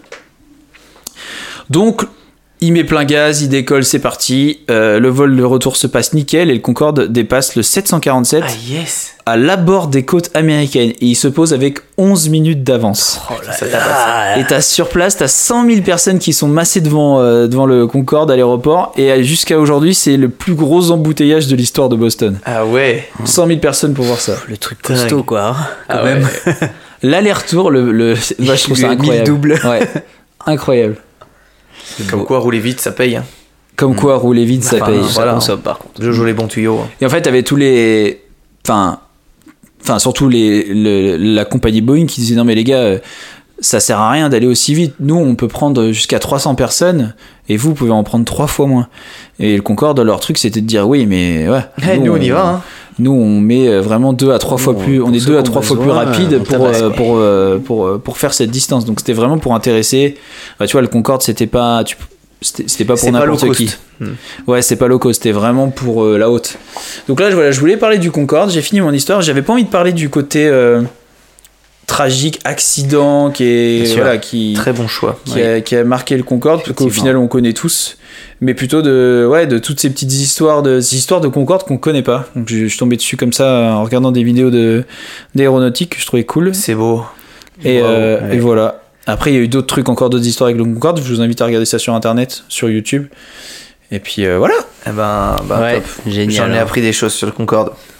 C'est Cette histoire de. merveille de Ouais, technologie. cette histoire m'a- plu. Euh, yes, je te, je te donne ton Mmh, verre, tu me tends le mien. Et euh, Antoine, si, si tu veux, il y a des bières de notre auditeur Julien là, qui sont sur la table. donné ce verre, ok. Non, c'est Antoine qui te l'a passé. Mais euh, sais, ouais. Ah, mais on est, on est comme ça. hein. Ouais. Donc, hésite pas, hein, tu prends un décapsuleur, tu, tu te sers. hein. Il y a de la brune, il y a de la, il y a de la blanche. Voilà. Ah, écoutez, oui, Euh, Antoine, c'est moi-même. qu'est-ce que tu veux goûter là? J'ai vu, t'avais un truc. Euh, je suppose que capsule blanche, c'est la blanche. Exactement, capsule Et blanche, c'est la blanche. noire, Tout est bien brune. fait. Je vais regarder les petites étiquettes. Elle est punchy, euh, celle-ci. Hein. Ouais, elle, est excellente, hein. Ouais, mais elle a beaucoup de goût. Elle Et est je m'att- punchy. Je m'attendais pas à ce qu'elle ait autant de goût. Et effectivement, Alors. la, celle que la maman aimait pas trop, euh, ouais. Hein. Ah ouais, non. Ouais, j'aime bonne. bien. Ah ouais. Alors par contre, celle-ci, je la trouve dégueulasse niveau style de canette. Là, Ah on ouais, parle non, de la Paradox. C'est Paradox Beer Company. Elle s'appelle la MF Goes euh, Rub Rhubarberry. Ah oui, Rhubarberry, rhubarbe et strawberry. Ok. Ah, d'accord. d'ailleurs, si parmi nos auditeurs, on a un ou une graphiste qui veut nous faire des, des, des étiquettes euh, payées euh, en bière, bien sûr, euh, pour la nouvelle Non, bière qu'on a sortie, la mangouste, eh bien, vous pouvez nous faire des, des fanarts ou des petites étiquettes mangoustes qu'on mettra sur nos, nos bouteilles de bière Incredibilis. Euh, L'idée m'en vient. Ça serait cool. Bonne idée. Antoine, est-ce que tu as envie de partir sur ta, ta petite chose, ta petite truc truc? Tu peux t'ouvrir la bière avant euh, Eh si- bien, allons-y. Euh, tu tu l'as goûté, toi, la stout? Je l'ai pas encore goûté. Imperial Stout, peut la partager Si tu je peux partager l'étiquette avec vous, euh, étiquette où il est marqué Léon. Et Imperial propre, hein Stout, café vanille bourbon. On va la Euh, goûter. Ça doit être. Écoute, écoute, Lourd. On va, on va l'ouvrir. Ouais. Et puis après, je- le temps que je sorte mon ordinateur, tu vois. Écoute, il y en a deux. Hein. Vous avez qu'à boire une bouteille chacun. hein. Non mais attends, Ouais. dans pas longtemps là. Vous vous levez dans pas longtemps. Pardon. tu peux passer mon verre, Arthur, Ah, s'il te plaît. personnellement, à 5h45, je dois être sur la route. ouais. Oh ben moi 15 minutes plus tard. Et moi, 6 Oh, heures la plus chance, tard. ça change tout, tu sais. Oh là là, mais ça c'est cool que les Ah auditeurs ouais, nous ouais. envoient des bières et des cadeaux. La mousse, elle est fabuleuse. Double Ouais. sujet, ça veut dire que c'est Euh, incroyable. oh, putain. Tiens, je te passe ça là. Là, on a des histoires sur l'aviation. Euh, ben, de toute façon, c'était le thème du jour. C'est pour ça qu'on t'a invité, Antoine. On a hâte que tu nous racontes euh, Mon quel, histoire. quel, thème d'aviation t'as choisi. euh, enfin, ça va être trop bien. Je te mets une petite musique si tu veux. Allez, avec plaisir.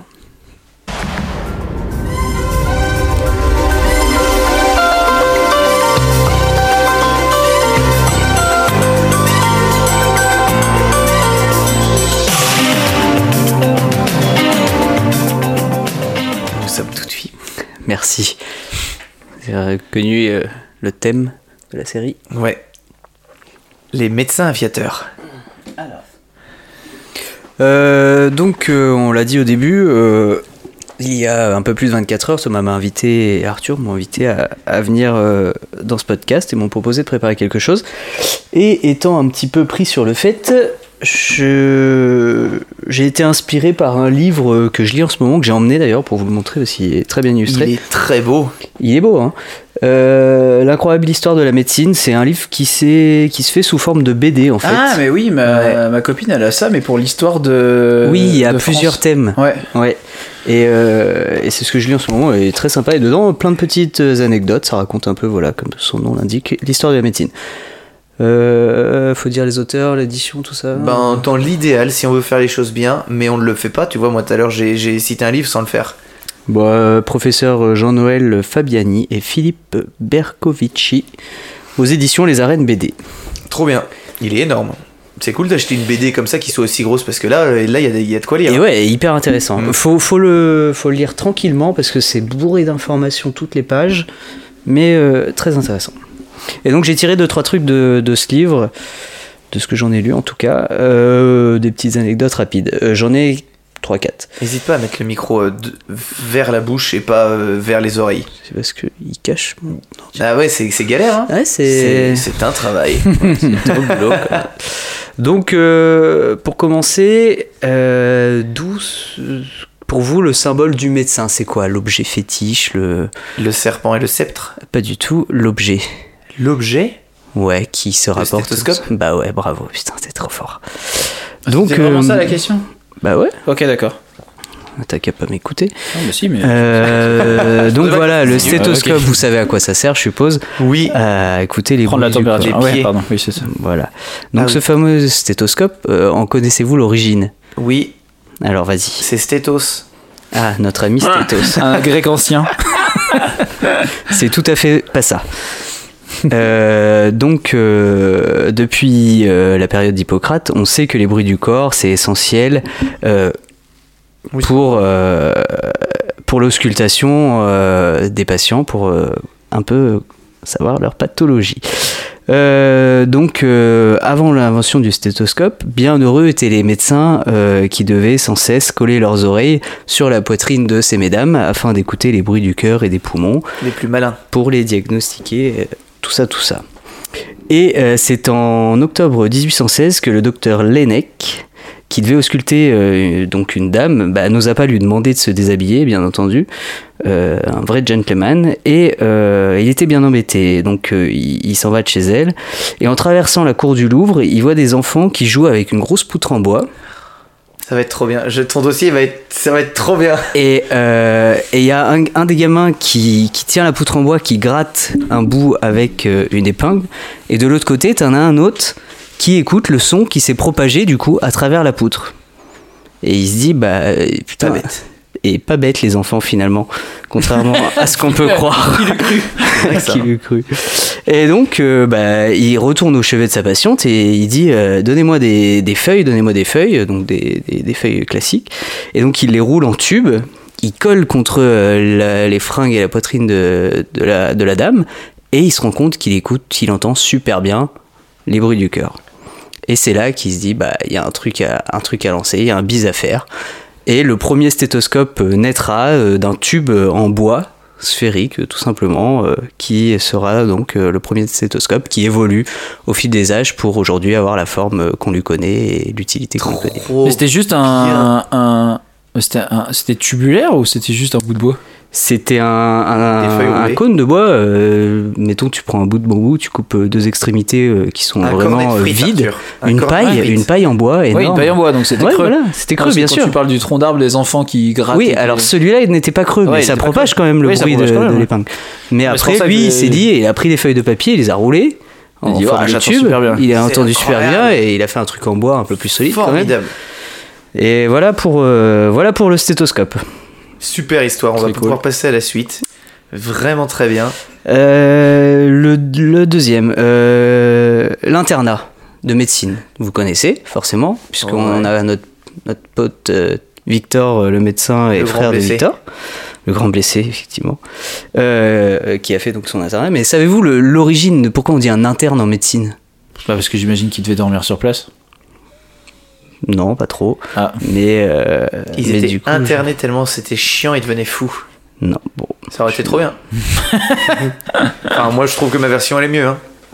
Euh, encore. c'est, c'est- je, vais vous le dire. Vas-y. On fait ça. Euh, donc on est dans les années 1801-1802, c'est sous Bonaparte. Et en fait, la situation, en France, euh, la situation sanitaire en France, elle est catastrophique. Et lui, il se dit, bon, quand même, on va essayer de, de changer un peu ça, parce qu'à l'époque, euh, les hôpitaux, c'est des centres de charité, tu te fais pas vraiment soigner, il y a beaucoup de pauvres, il y a beaucoup de... tu tu y meurs en fait. Ouais. Et c'est les gars de là-haut, où le médecin vient chez eux, euh, les, enfin, le peu de médecine qui est fait à l'époque. Donc euh, ça pose des gros soucis, beaucoup de gens meurent, et lui il veut rétablir un peu ça. Et du coup, à cette époque, notre Napoléon crée le concours pour que les meilleurs médecins soient recrutés et placés donc en permanence dans les hôpitaux. Et donc naît alors l'internat, le concours pour interner les médecins dans les hôpitaux pour qu'ils soient référés dans les hôpitaux. Ah, c'est un concours pour interner, ok. Et c'est c'est resté un peu ça. euh, D'accord. aujourd'hui, le- d'ailleurs, le concours de médecine, aujourd'hui, il est en tu- passe de s'en aller. Ouais, mais quand tu deviens interne, il y a pas de concours. Quand je dis Quand, quand, le, quand, quand on passe interne, qu'on est externe, qu'on passe interne, il n'y a pas de concours. le concours concours, c'est d'internat. la première année. Non, ah, il y a re un concours d'internat. C'est Ah, les ECN. plus. Ah oui, c'est vrai, les ECN, j'avais oublié. Oh, à la sixième Oui, année, il me euh, semble, faudrait demander à Victor. euh, Mais voilà, tu, en oui, tu fonction du classement, tu, choisis sois- ta ouais, spécialité. soit t'es proctologue, soit t'es. euh, Yes Voilà, Yes soit t'es neurologue. Ouais. Et euh, voilà, donc deux voilà, comment est né Ouais, l'internat sous Napoléon? il rétablit également les facultés de médecine qui avaient euh, alors disparu. Hmm. Voilà l'internat qui naquit. Euh, troisième petite anecdote, euh, les gants de chirurgie, les gants en chirurgie. Ok, ceci on peut peut-être trouver Arthur. Il y avait une série. Euh, j'avais Oui. commencé à regarder sur Qui est très, très bien. Amazon Prime Aussi. où c'est le dé- début de la chirurgie vraiment euh, Qui s'appelle Euh, je me rappelle plus comment ça s'appppelle Et avec. euh, oui, tu vois, euh, j'avais regardé, tu nous en avais parlé. Et c'était Ouais. trop bien. Ouais, du coup, ils, ils, ils Ouais. opèrent au, au début de la première scène. Dans les c'est assemblées. une femme enceinte, t'as une Mm. sorte d'auditoire qui te regarde. Ils ont pas de gants, c'est Mm. dégueulasse. tu te dis, waouh, le gars a pris un. Elle est très a bien, cette série. C'est pas avec d'opium Owen- juste avant. Bah en fait, je peux pas te dire parce que j'ai aucune. Ah ouais, j'ai pas, pas c'est l'internet l'à main. peu près, mais Ouais. du coup, euh, ouais. Eh ben ouais. Donc, Merci pour ce tuto. C'est 18e, 19e siècle, du coup, ça. du coup, les gants, ouais, 1880-1890. Euh, donc, euh, si on peut remonter un peu avant, euh, déjà, donc forcément, il n'y avait pas l'utilisation des gants, mais il n'y avait pas non plus la- le lavage des mains. Ouais. Et juste rapidement sur le lavage des mains, euh, il se rendait compte qu'il y avait beaucoup de mortalité après les chirurgies. Et il se disait merde, comment ça se fait? Et il y a un des médecins, alors j'ai plus le nom en tête, qui euh, voit le nombre de patients mourir post-chirurgie euh, baisser beaucoup, beaucoup, beaucoup. Et il se rend compte que pourquoi? Parce que avant, lui, il n'a pas été faire euh, les dissections de cadavres. Ah, c'est mieux. Et du coup, il a les mains plus propres en arrivant. Ouais. Et du coup, il se dit ah mais finalement Peut-être qu'il y a un lien. Peut-être Ouais. qu'il y a un lien si moi, je je fais pas des dissections de euh, cadavres avant. c'était une infirmière. J'avais la même histoire que toi. Ouais, on en a parlé. On avait parlé Attends. de cette histoire, ouais. Je vais parler d'une infirmière Ah pour ouais, les gants. Ah, Je vais parler d'une infirmière pour les gants. Mais du coup, euh, ça c'est avant du coup pour déjà dire euh, ils ont commencé par se laver les mains. Ensuite, j'y viens. Donc on est en 80-90, 1800 pardon, 80-90. William Alsted. Alors désolé pour la prononciation. Euh, un chirurgien re- rejoint euh, l'équipe après avoir étudié euh, les effets de la cocaïne, bref, tout ça, je vous passe l'histoire. Rejoint un autre chirurgien, William Welk, dans un nouvel hôpital, le John Hopkins Hospital, à Baltimore. Et pendant son exercice de chirurgie là-bas, il tombe amoureux de son assistante et infirmière, Caroline Hampton. Et à l'époque, après avoir découvert le lavage des mains dont je vous parlais, on trempait avant les chirurgies ses mains dans de l'acide phénique. Et donc cette pauvre Caroline, à force de tremper ses mains dedans avant toutes les chirurgies, a développé une dermite sévère et a dit euh, écoutez, je peux pas plus possible. opérer euh, avec vous, désolé. Et lui, ce William, ce bon vieux William qui était très amoureux d'elle, eh bien, voulait pas opérer sans elle. Et il a été voir euh, les établissements Goodyear qui venaient d'inventer Oui, une nouvelle vrai. matière de folie, Ouais, le caoutchouc. Le caoutchouc. Alors Ouais. disant trouvez-moi une solution pour qu'elle puisse continuer d'opérer avec moi. Et naquit les gants de chirurgie qui ont donc fait ça vient de Goodyear alors. Qui ont fait ouais, Les les premiers gants forts, et hein. qui euh, du coup bah, sont encore aujourd'hui euh, sont plus en Ouais, c'était caoutchouc des gants mais qui euh, étaient un peu épais, épais, mais euh, ouais mais du coup euh, Trop ça a bien fait évoluer. D'ailleurs, ce- coup, ça ce- fait évoluer rapidement la chirurgie. Ce bon monsieur euh, Alsted, ce bon docteur Alsted aussi, euh, entre autres, il a fait des grandes œuvres chirurgicales, notamment celle du traitement du cancer du sein, et la méthode de chirurgie s'appelle, en- porte encore son nom aujourd'hui. Donc ce gars est- a été très fort. déjà si vieux. Et son amour euh, pour Caroline a fait naître les gants de chirurgie. Très C'est souvent fort. par amour qu'il y a les plus belles C'est choses beau, qui hein. Ouais. C'est beau. J'espère que c'est pas fini, Antoine. hein Et j'en ai une dernière. ok. J'en ai une dernière qui est... Alors, euh, la série, je vais la retrouver, elle s'appelle The, The Nick. The Nick. C'est Putain. The Nick. C'est ça. C'est- Pardon pour les... C'est pas là où ils utilisent pour Avec Clive Owen en-. Clyde Owen, tu vois, j'ai dit Owen quelque chose. Ouais. C'est pas dans cette série où il y a une scène où ils utilisent un défibrillateur pour la première fois ou un truc avec électricité où ils utilisent de l'électricité. Oh, bah, pour la- l'électricité, ils Pour la l'utilisent pour toute façon, psychiatrie, donc, euh, Ouais, mais ils commencent avec la- l'électricité La dans une opération, c'est Je sais trop plus. bien. Ouais. Mais euh, Pure série. euh, non, je sais de quoi tu parles. De la série qui est sortie il y a pas longtemps sur Netflix, qui est dans un hôpital psychiatrique avec euh, Ratch. Aussi, peut-être que j'ai confondu les deux séries. Ça Ratchet, l'infirmière là dans Oui, l'hôpital, oui, oui, oui, t'as oui, confondu avec ça, je crois. C'est encore euh, Très bonne la série, à peu près. et J'ai oublié encore le nom. Mais ça fait des références pour nos auditeurs. Vos Ouais, des recherches, pardon. des recherches. Vous cherchez Le côté euh, chasse au trésor. Euh, donc, pour terminer, euh, vous connaissez l'hymne anglais euh, God, Save the Queen. Yeah. Ouais. Vous voulez l'origine? Ouais, oui, du coup. Si on non. Euh, si l'information est erronée pour nos éditeurs anglais, euh, vous en discuterez avec les auditeurs du livre, Ouais. parce que selon eux, c'est ça. Euh, donc l'origine de l'hymne est quand même assez surprenante. Donc on revient dans les années Louis XIV, donc les Louis XIV, 1638-1715, 17e, 18e siècle. À l'époque, la médecine, c'est les débuts, les chirurgiens, c'est encore les barbiers. Vous, vous- Ouais. vous Ouais. voyez, à l'époque, c'était les barbiers. Euh, et ils sont pas du tout reconnus par la faculté de médecine de Paris, tout ça, donc euh, c'est pas eux qu'on va voir quand on a un souci. On les va les voir vraiment que quand il faut couper ou, ou trancher. Euh, et notre bon roi euh, Louis XIV, il est touché par un mal euh, assez connu de l'époque, et peut-être connu par des amis à nous, qui est euh, la fistule anale. D'abord, je repose Oui, exactement. je pensais à lui, mais j'ai pas osé. Voilà, donc. et les traitements classiques des médecins n'y font rien. Le pauvre, il commence à en avoir plein. La fistule anale du roi Louis XIV, ça a été le sujet d'un micro-chapitre entier. C'est vrai. que Ouais. J'ai probablement pas écouté. Ah, non, bah là, tu là tu, tu devrais parce que j'explique tout le déroulement et comment Ouais. le médecin l'a travaillé. Et donc, le médecin, tu te souviens son nom? Euh, pas du tout, mais bon. Euh, Enfin, le chirurgien, du coup, parce que lui, il en a marre des médecines classiques, il convoque un chirurgien appelé Félix. J'ai pas plus de, plus de noms que Félix. Euh, barbier chirurgien de l'époque, euh, qui lui dit Bon, bah, du coup, je vais, je vais vous opérer. Euh, D'accord. Il dit Bon, bah, avant, entraînez-vous Ouais, à opérer à- des fistules. Ah il ouais. s'entraîne à mort, il s'entraîne à mort. Et, et du coup. Vous allez me dire, euh, bon, bah, d'où ça sort euh, God Save the Queen. Quel rapport avec la fistule anale quel rapport avec la fistule anale Louis XIV Et ben pendant que, que ce cher Félix il était en train de s'entraîner et puis après du coup de faire la fête à la fistule de, de Louis, euh, Madame de Maintenon, vous référez à vos livres d'histoire, euh, qui elle est logée à Saint-Cyr, crée des chansons de soutien pour Louis XIV, donc chante avec ses demoiselles et elle leur fait chanter quoi? Un air composé par Jean-Baptiste Lully. Donc c'est un compositeur très reconnu à l'époque. Et cet air comprend notamment un passage qui dit Dieu sauve le roi. En soutien euh, à, Louis, euh, Mm. à Louis XIV qui est en train de se faire opérer. Et c'est alors que passe par là Jacques II d'Angleterre, avant qu'il devienne roi d'Angleterre. Il écoute le concert, il trouve l'air magnifique et se dit Bah tiens, ça sonne bien, je le prendrai comme hymne quand je serai roi.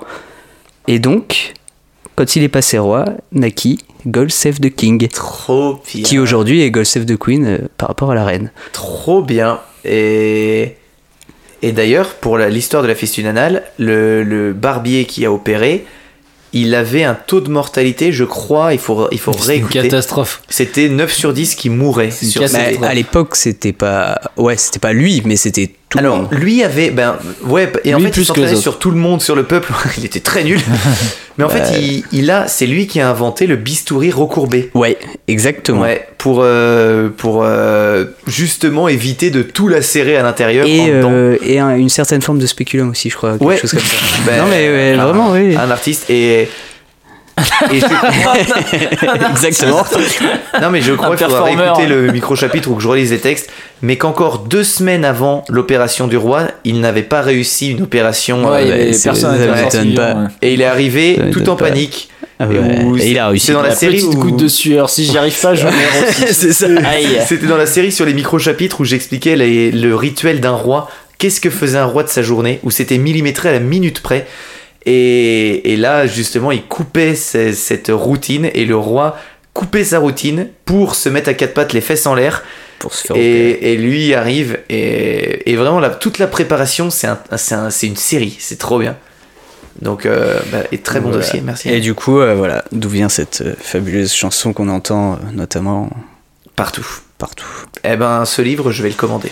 Eh ben, ou je te le prêterai si tu veux. Ah non, mais ça, c'est c'est je trop l'ai pas bien. fini encore, Ouais. mais ça Je se dévore. Mais faut lire. l'histoire de euh, France. Ah, faut- avec plaisir. Faut lire tranquillement c'est trop parce que c'est. Ouais, c'est- par chapitre en fait, c'est- par personnage Oui, là aussi.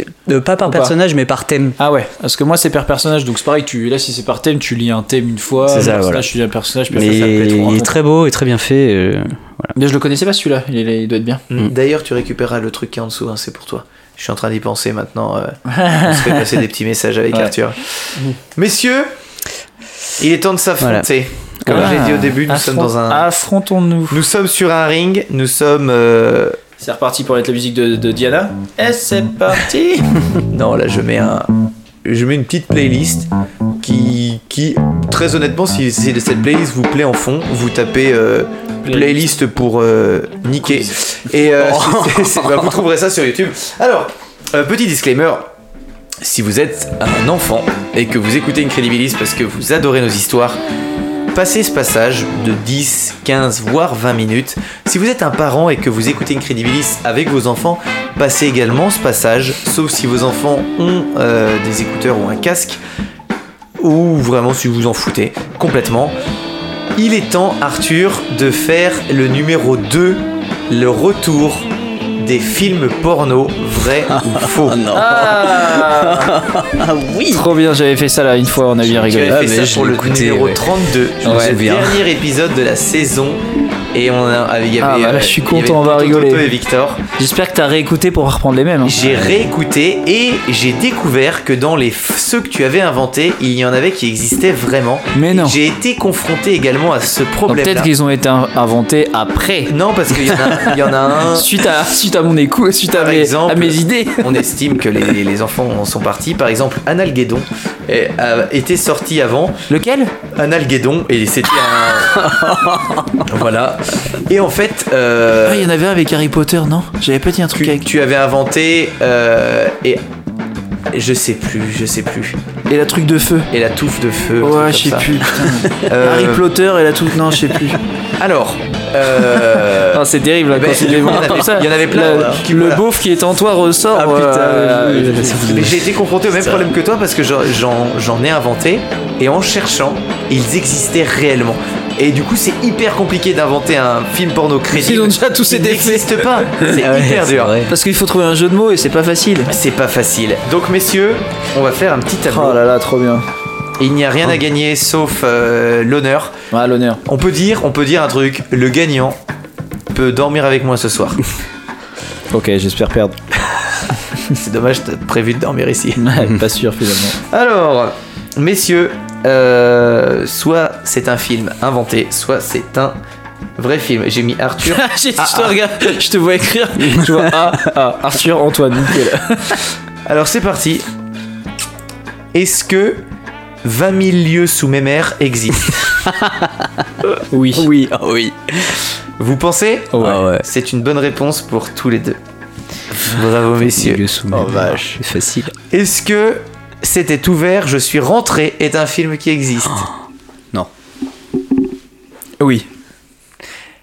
Antoine, tu marques un point. Ah. C'est un film qui n'existe pas, mais qui gagne à exister. Dans quelques semaines. non, mais ça, c'est ça, c'est merveilleux. Le monde du film porno. Je, j'ai, je suis tombé sur des. des, des C'est du nanar porno en fait. C'est du nanar porno. En fait, le fait que quand tu cherches ça, c'est, c'est sur Google, mais c'est en libre accès, tu tombes sur des affiches. Mais c'est à crever de rire. Alors attention, c'est parti. Est-ce que Astérix et Obélix se font Cléopâtre existe Oh oui, oui. Oui. Effectivement, ça, Ça paraît. un point tous les deux. Attention, ça colle au score. Attention, bienvenue chez les ch'tites coquines. Existe-t-il? Oui. Non. Antoine, Marc. C'est vrai qu'on a oublié de préciser, mais Antoine est un spécialiste. C'est Je les ai tous vus. ses abonnements YouPorn Premium et Pornhub Premium, dont thèse- il fait partager ses codes. thèse à- bah, écrivez-nous. Et... Euh, 007, demain ne rentre jamais. non, non. Moi, je- bah, pour le sport, moi je dis que ça existe.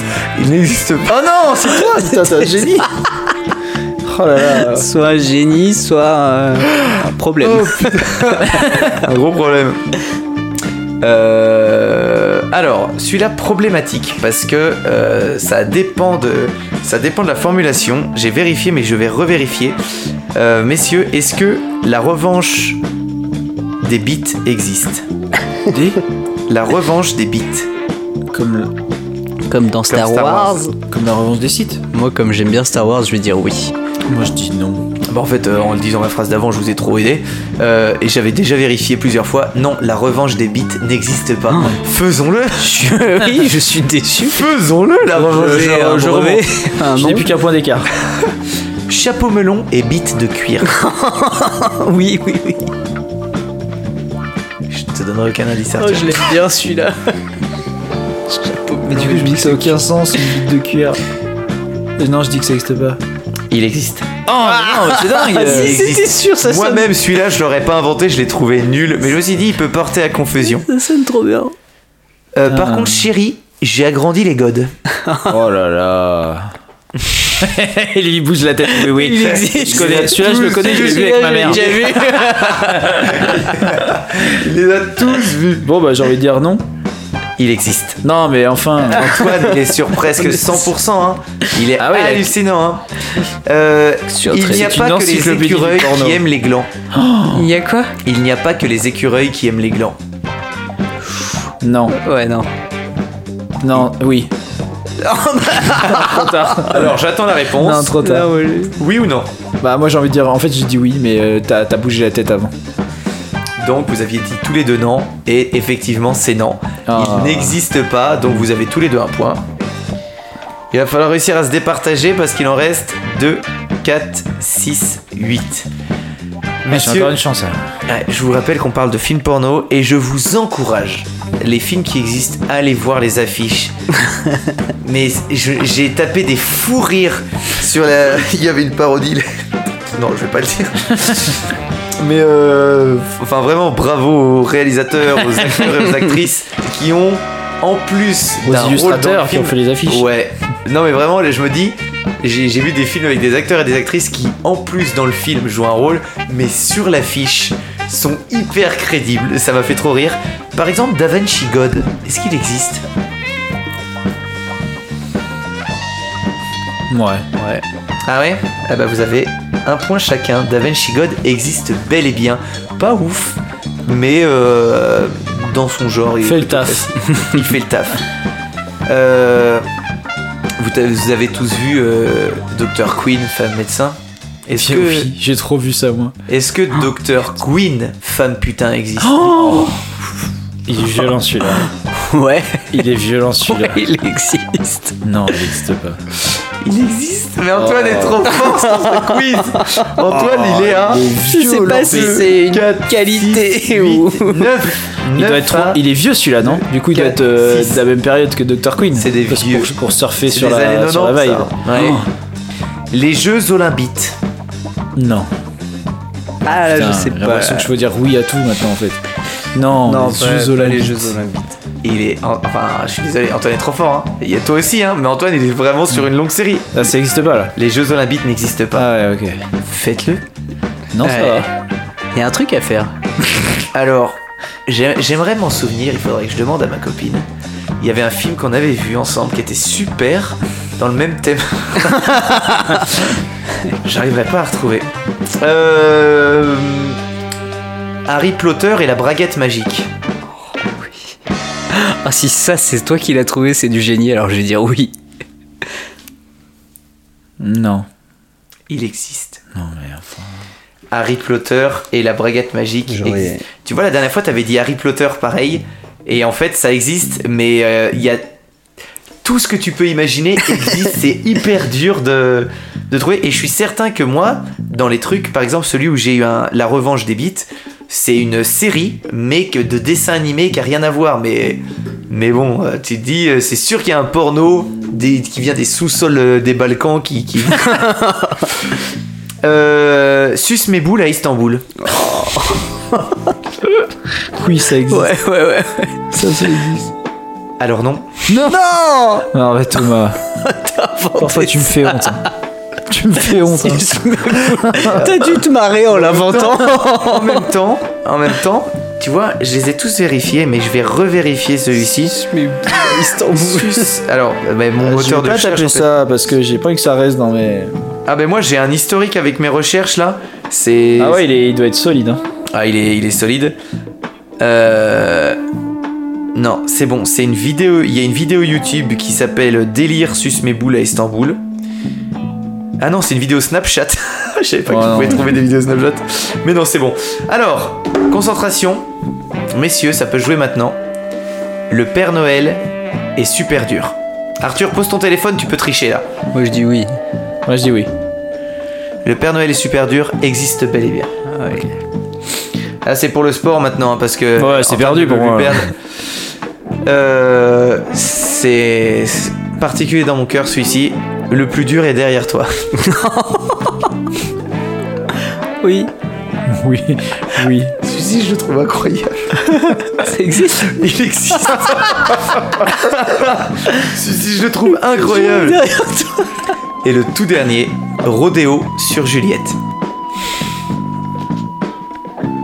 Il est mignon. Ah, Bah, quand tu viens de le plus dur est derrière toi. euh, Ouais, il existe. T'es pas assez fin pour inventer ça. Allez, pour le sport, je vais dire qu'il n'existe pas.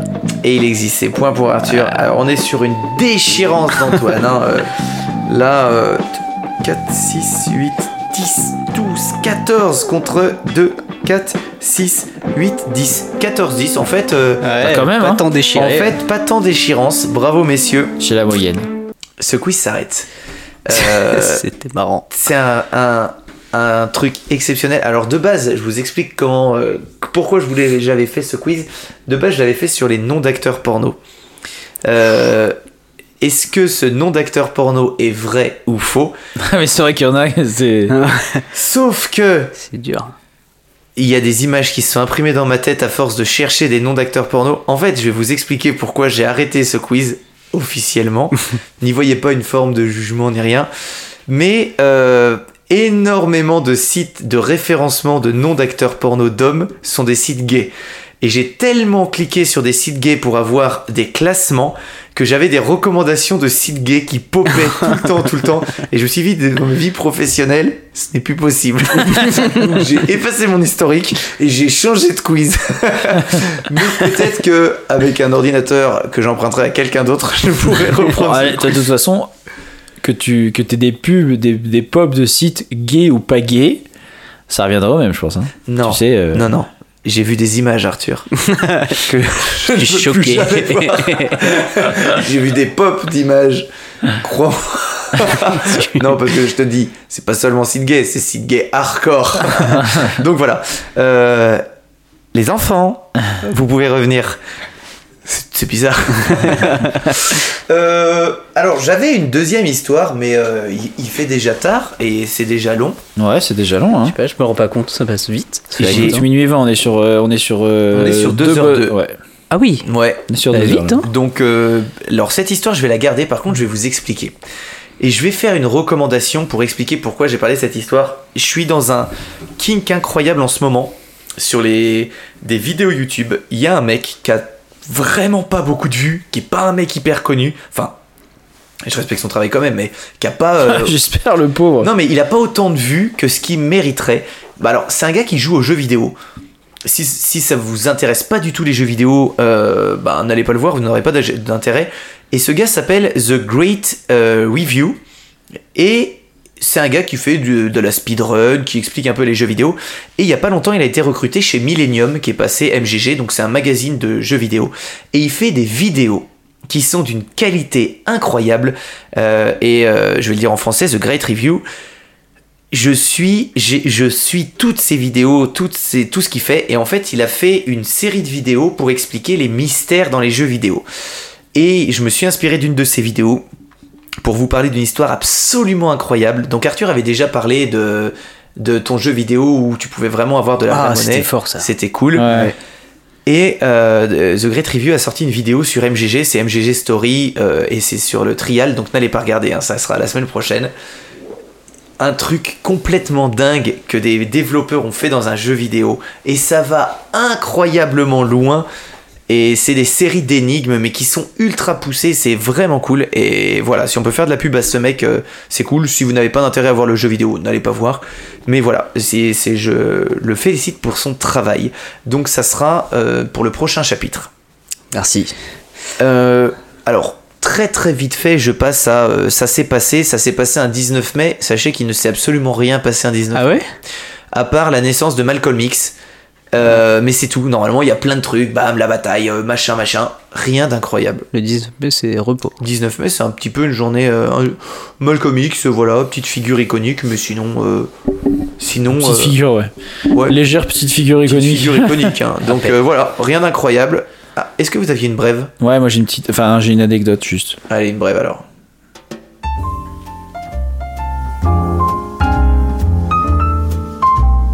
La brève du jour.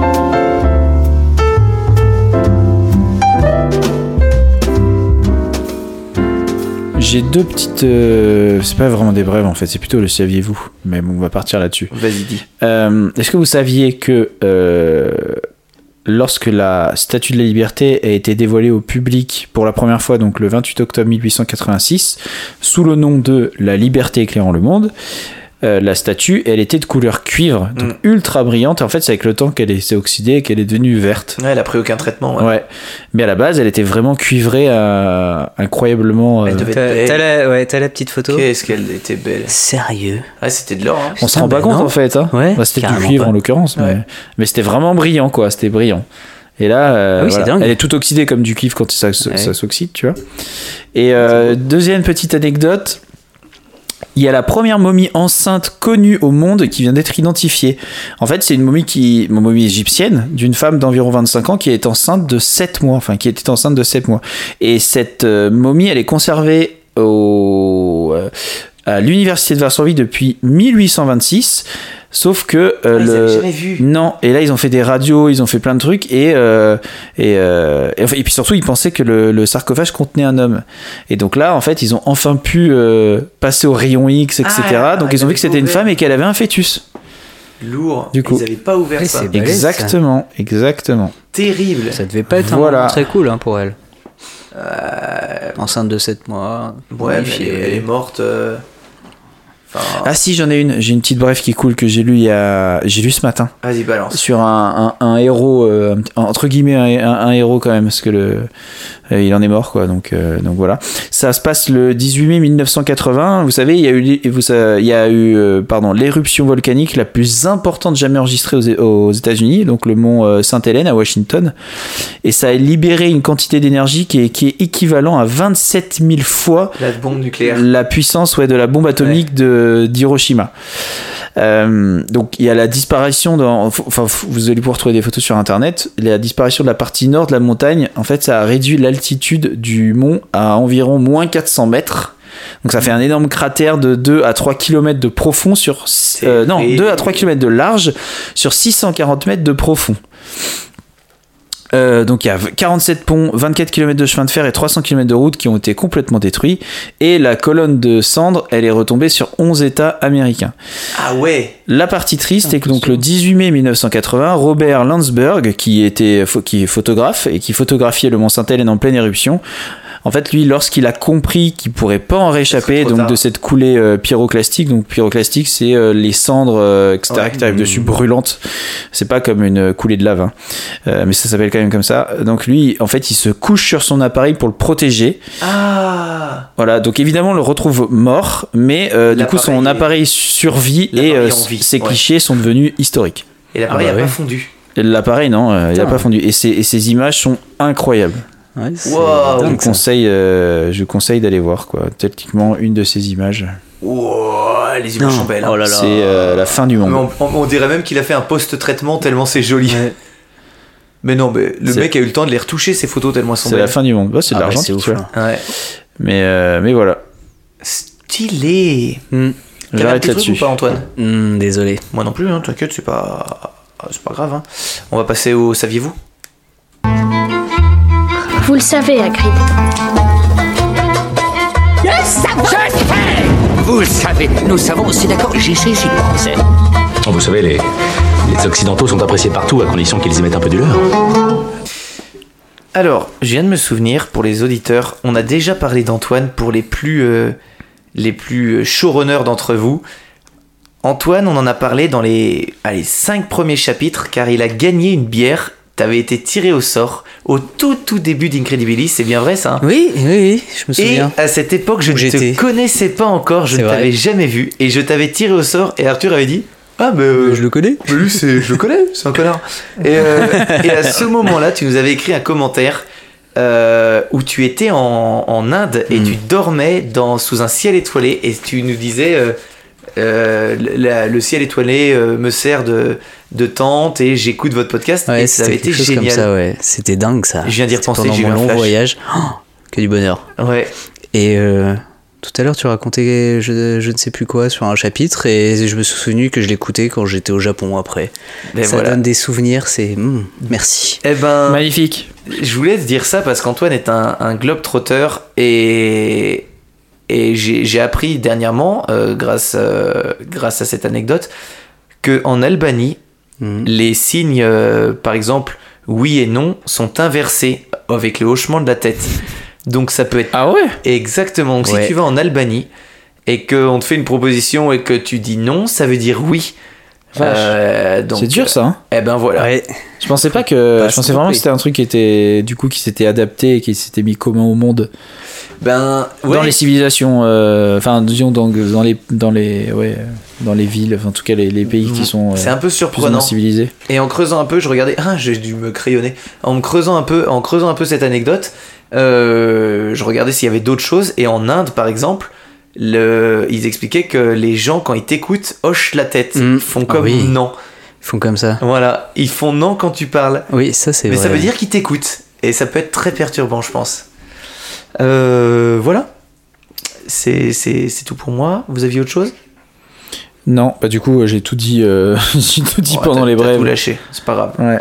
C'est c'est très bien. Malheureusement, je n'ai rien d'autre à vous proposer. T'as vu une anecdote, Antoine, un truc, euh, un- une fun fact là, là, je te demande un truc dans ton cerveau, ça doit. Ouais, là ça fuse là. Ça fuse. Trouve un truc, trouve un truc, trouve un truc.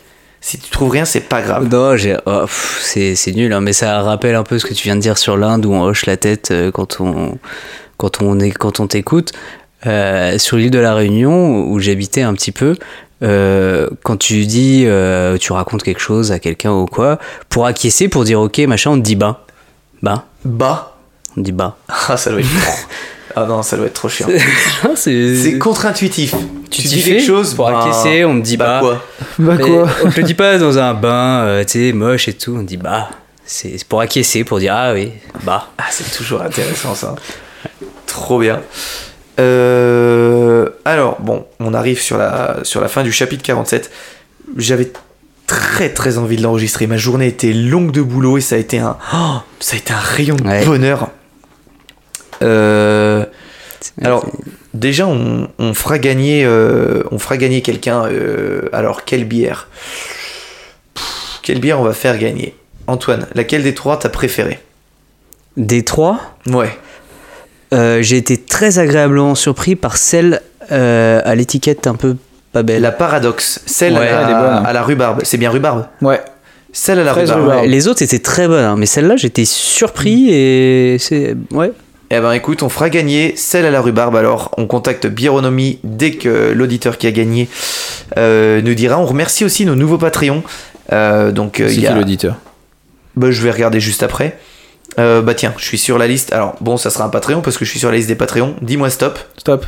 C'est Léonard Pasquier. Léonard Pasquier, c'est un Patreon depuis Longtemps, je crois. hein. un an. Ouais, tu vois. Un an. Bon ben voilà. Ben, je continue. assez mérité. C'est mérité. Alors Léonard, on a déjà tes coordonnées, donc tu peux quand même nous écrire un petit message pour dire euh, trop cool. Mais euh, vu qu'on a déjà tes coordonnées, on t'envoie la bière. Ça part beaucoup, euh, ça part beaucoup. Plus on, on envoie ça à Bironomie, Bironomie de contact. Voilà, c'est ça. Euh, ouais, je voulais remercier les, les nouveaux Patreons. On en a plein. On a Eskimo, on a Stylo, on a 372, on a Leblanc, on a Fan de, Zuresco. fan de LOL, probablement. Bien sûr, on a Chlore, Ben Ali et euh, en fait on en a on a Sorgad qui vient juste de se mettre et Crapulosaurus euh, et Dantine. Donc merci à tous les nouveaux Merci à vous. Tout ça c'est des nouveaux cool. là. Ouais. Ouais, puis Ça en a- devait être que d'aujourd'hui. enfin, C'est à peu près, on en a à peu près une dizaine par jour Ah, de c'est nouveau. beau. si ça arrivait, ça serait super. Eh, mais- Je quitte mon travail et je ne fais que du. Eh ouais. Euh, oui, dernière, euh, dernièrement, on, on- on sait que c'est un peu compliqué pour nous de sortir. euh, c'est un peu compliqué pour nous de sortir les chapitres à temps parce que euh, au niveau emploi du temps, c'est un peu compliqué, c'est un peu la galère. Donc pour les patrons, euh, on a une semaine de retard sur le, le programme. On en sortira deux d'un coup. Ouais, on va se rattraper. Vous allez, vous allez être, euh, vous allez être. euh, je- J'essaye de chercher. On en fait un gros. On va en faire On un fait bien. une histoire chacun. On va faire ça. Bichonné. Ouais. De quoi? Ils bichonnaient. Ils vont Ouais, on va, Ils ils vont vont être être bichonnés. Euh, on va prendre soin de vous, les patrons. On va vous sortir un immense méga chapitre et on reprend pour que ça soit nickel dès la semaine prochaine. Mais euh, on s'excuse vraiment, c'est un peu galère en ce moment. On va se reprendre très vite. Euh, voilà, je pense qu'on a tout fait. hein. Je crois. C'est très sympa. C'est cool. hein. Ah ouais, c'est cool vraiment sympa. D'avoir un bon pote qui vient avec nous. C'est gentil. Merci. Mais, ouais, et puis, Mais de merci pour l'invite. Hein, C'était vraiment cool. Maintenant, tu viens dans la J'apprécie faire région. ça. Ouais. Avec Est-ce que t'as un. Avant qu'on qu'on trinque et qu'on laisse le dernier mot à Arthur, est-ce que tu as un conseil de vie à donner aux gens? Imagine quelqu'un. Il fait chier avec ce conseil de vie. Hein. Moi j'adore. Ouais, euh, si, je vais trouver quelque chose. Euh, trouve vite parce que sinon ça fait un blanc et ça, Ouais. ça casse Non, le rythme. non, je ne fais jamais de blanc. Bad de bu, bad de bu. Ah, mais la pression, Euh, vous Faites-vous des cadeaux. C'est ça, c'est cadeaux, trop bien. Les cadeaux, c'est la vie. Faites-vous des cadeaux. Faites-vous des cadeaux. Pas besoin de mettre 1000 euros. Non Mais si, si ne c'est vous enflammez pas. Si c'est une Tesla, c'est cool. il, a, il a tout compris. Allez, on se fait un chica. Allez. À la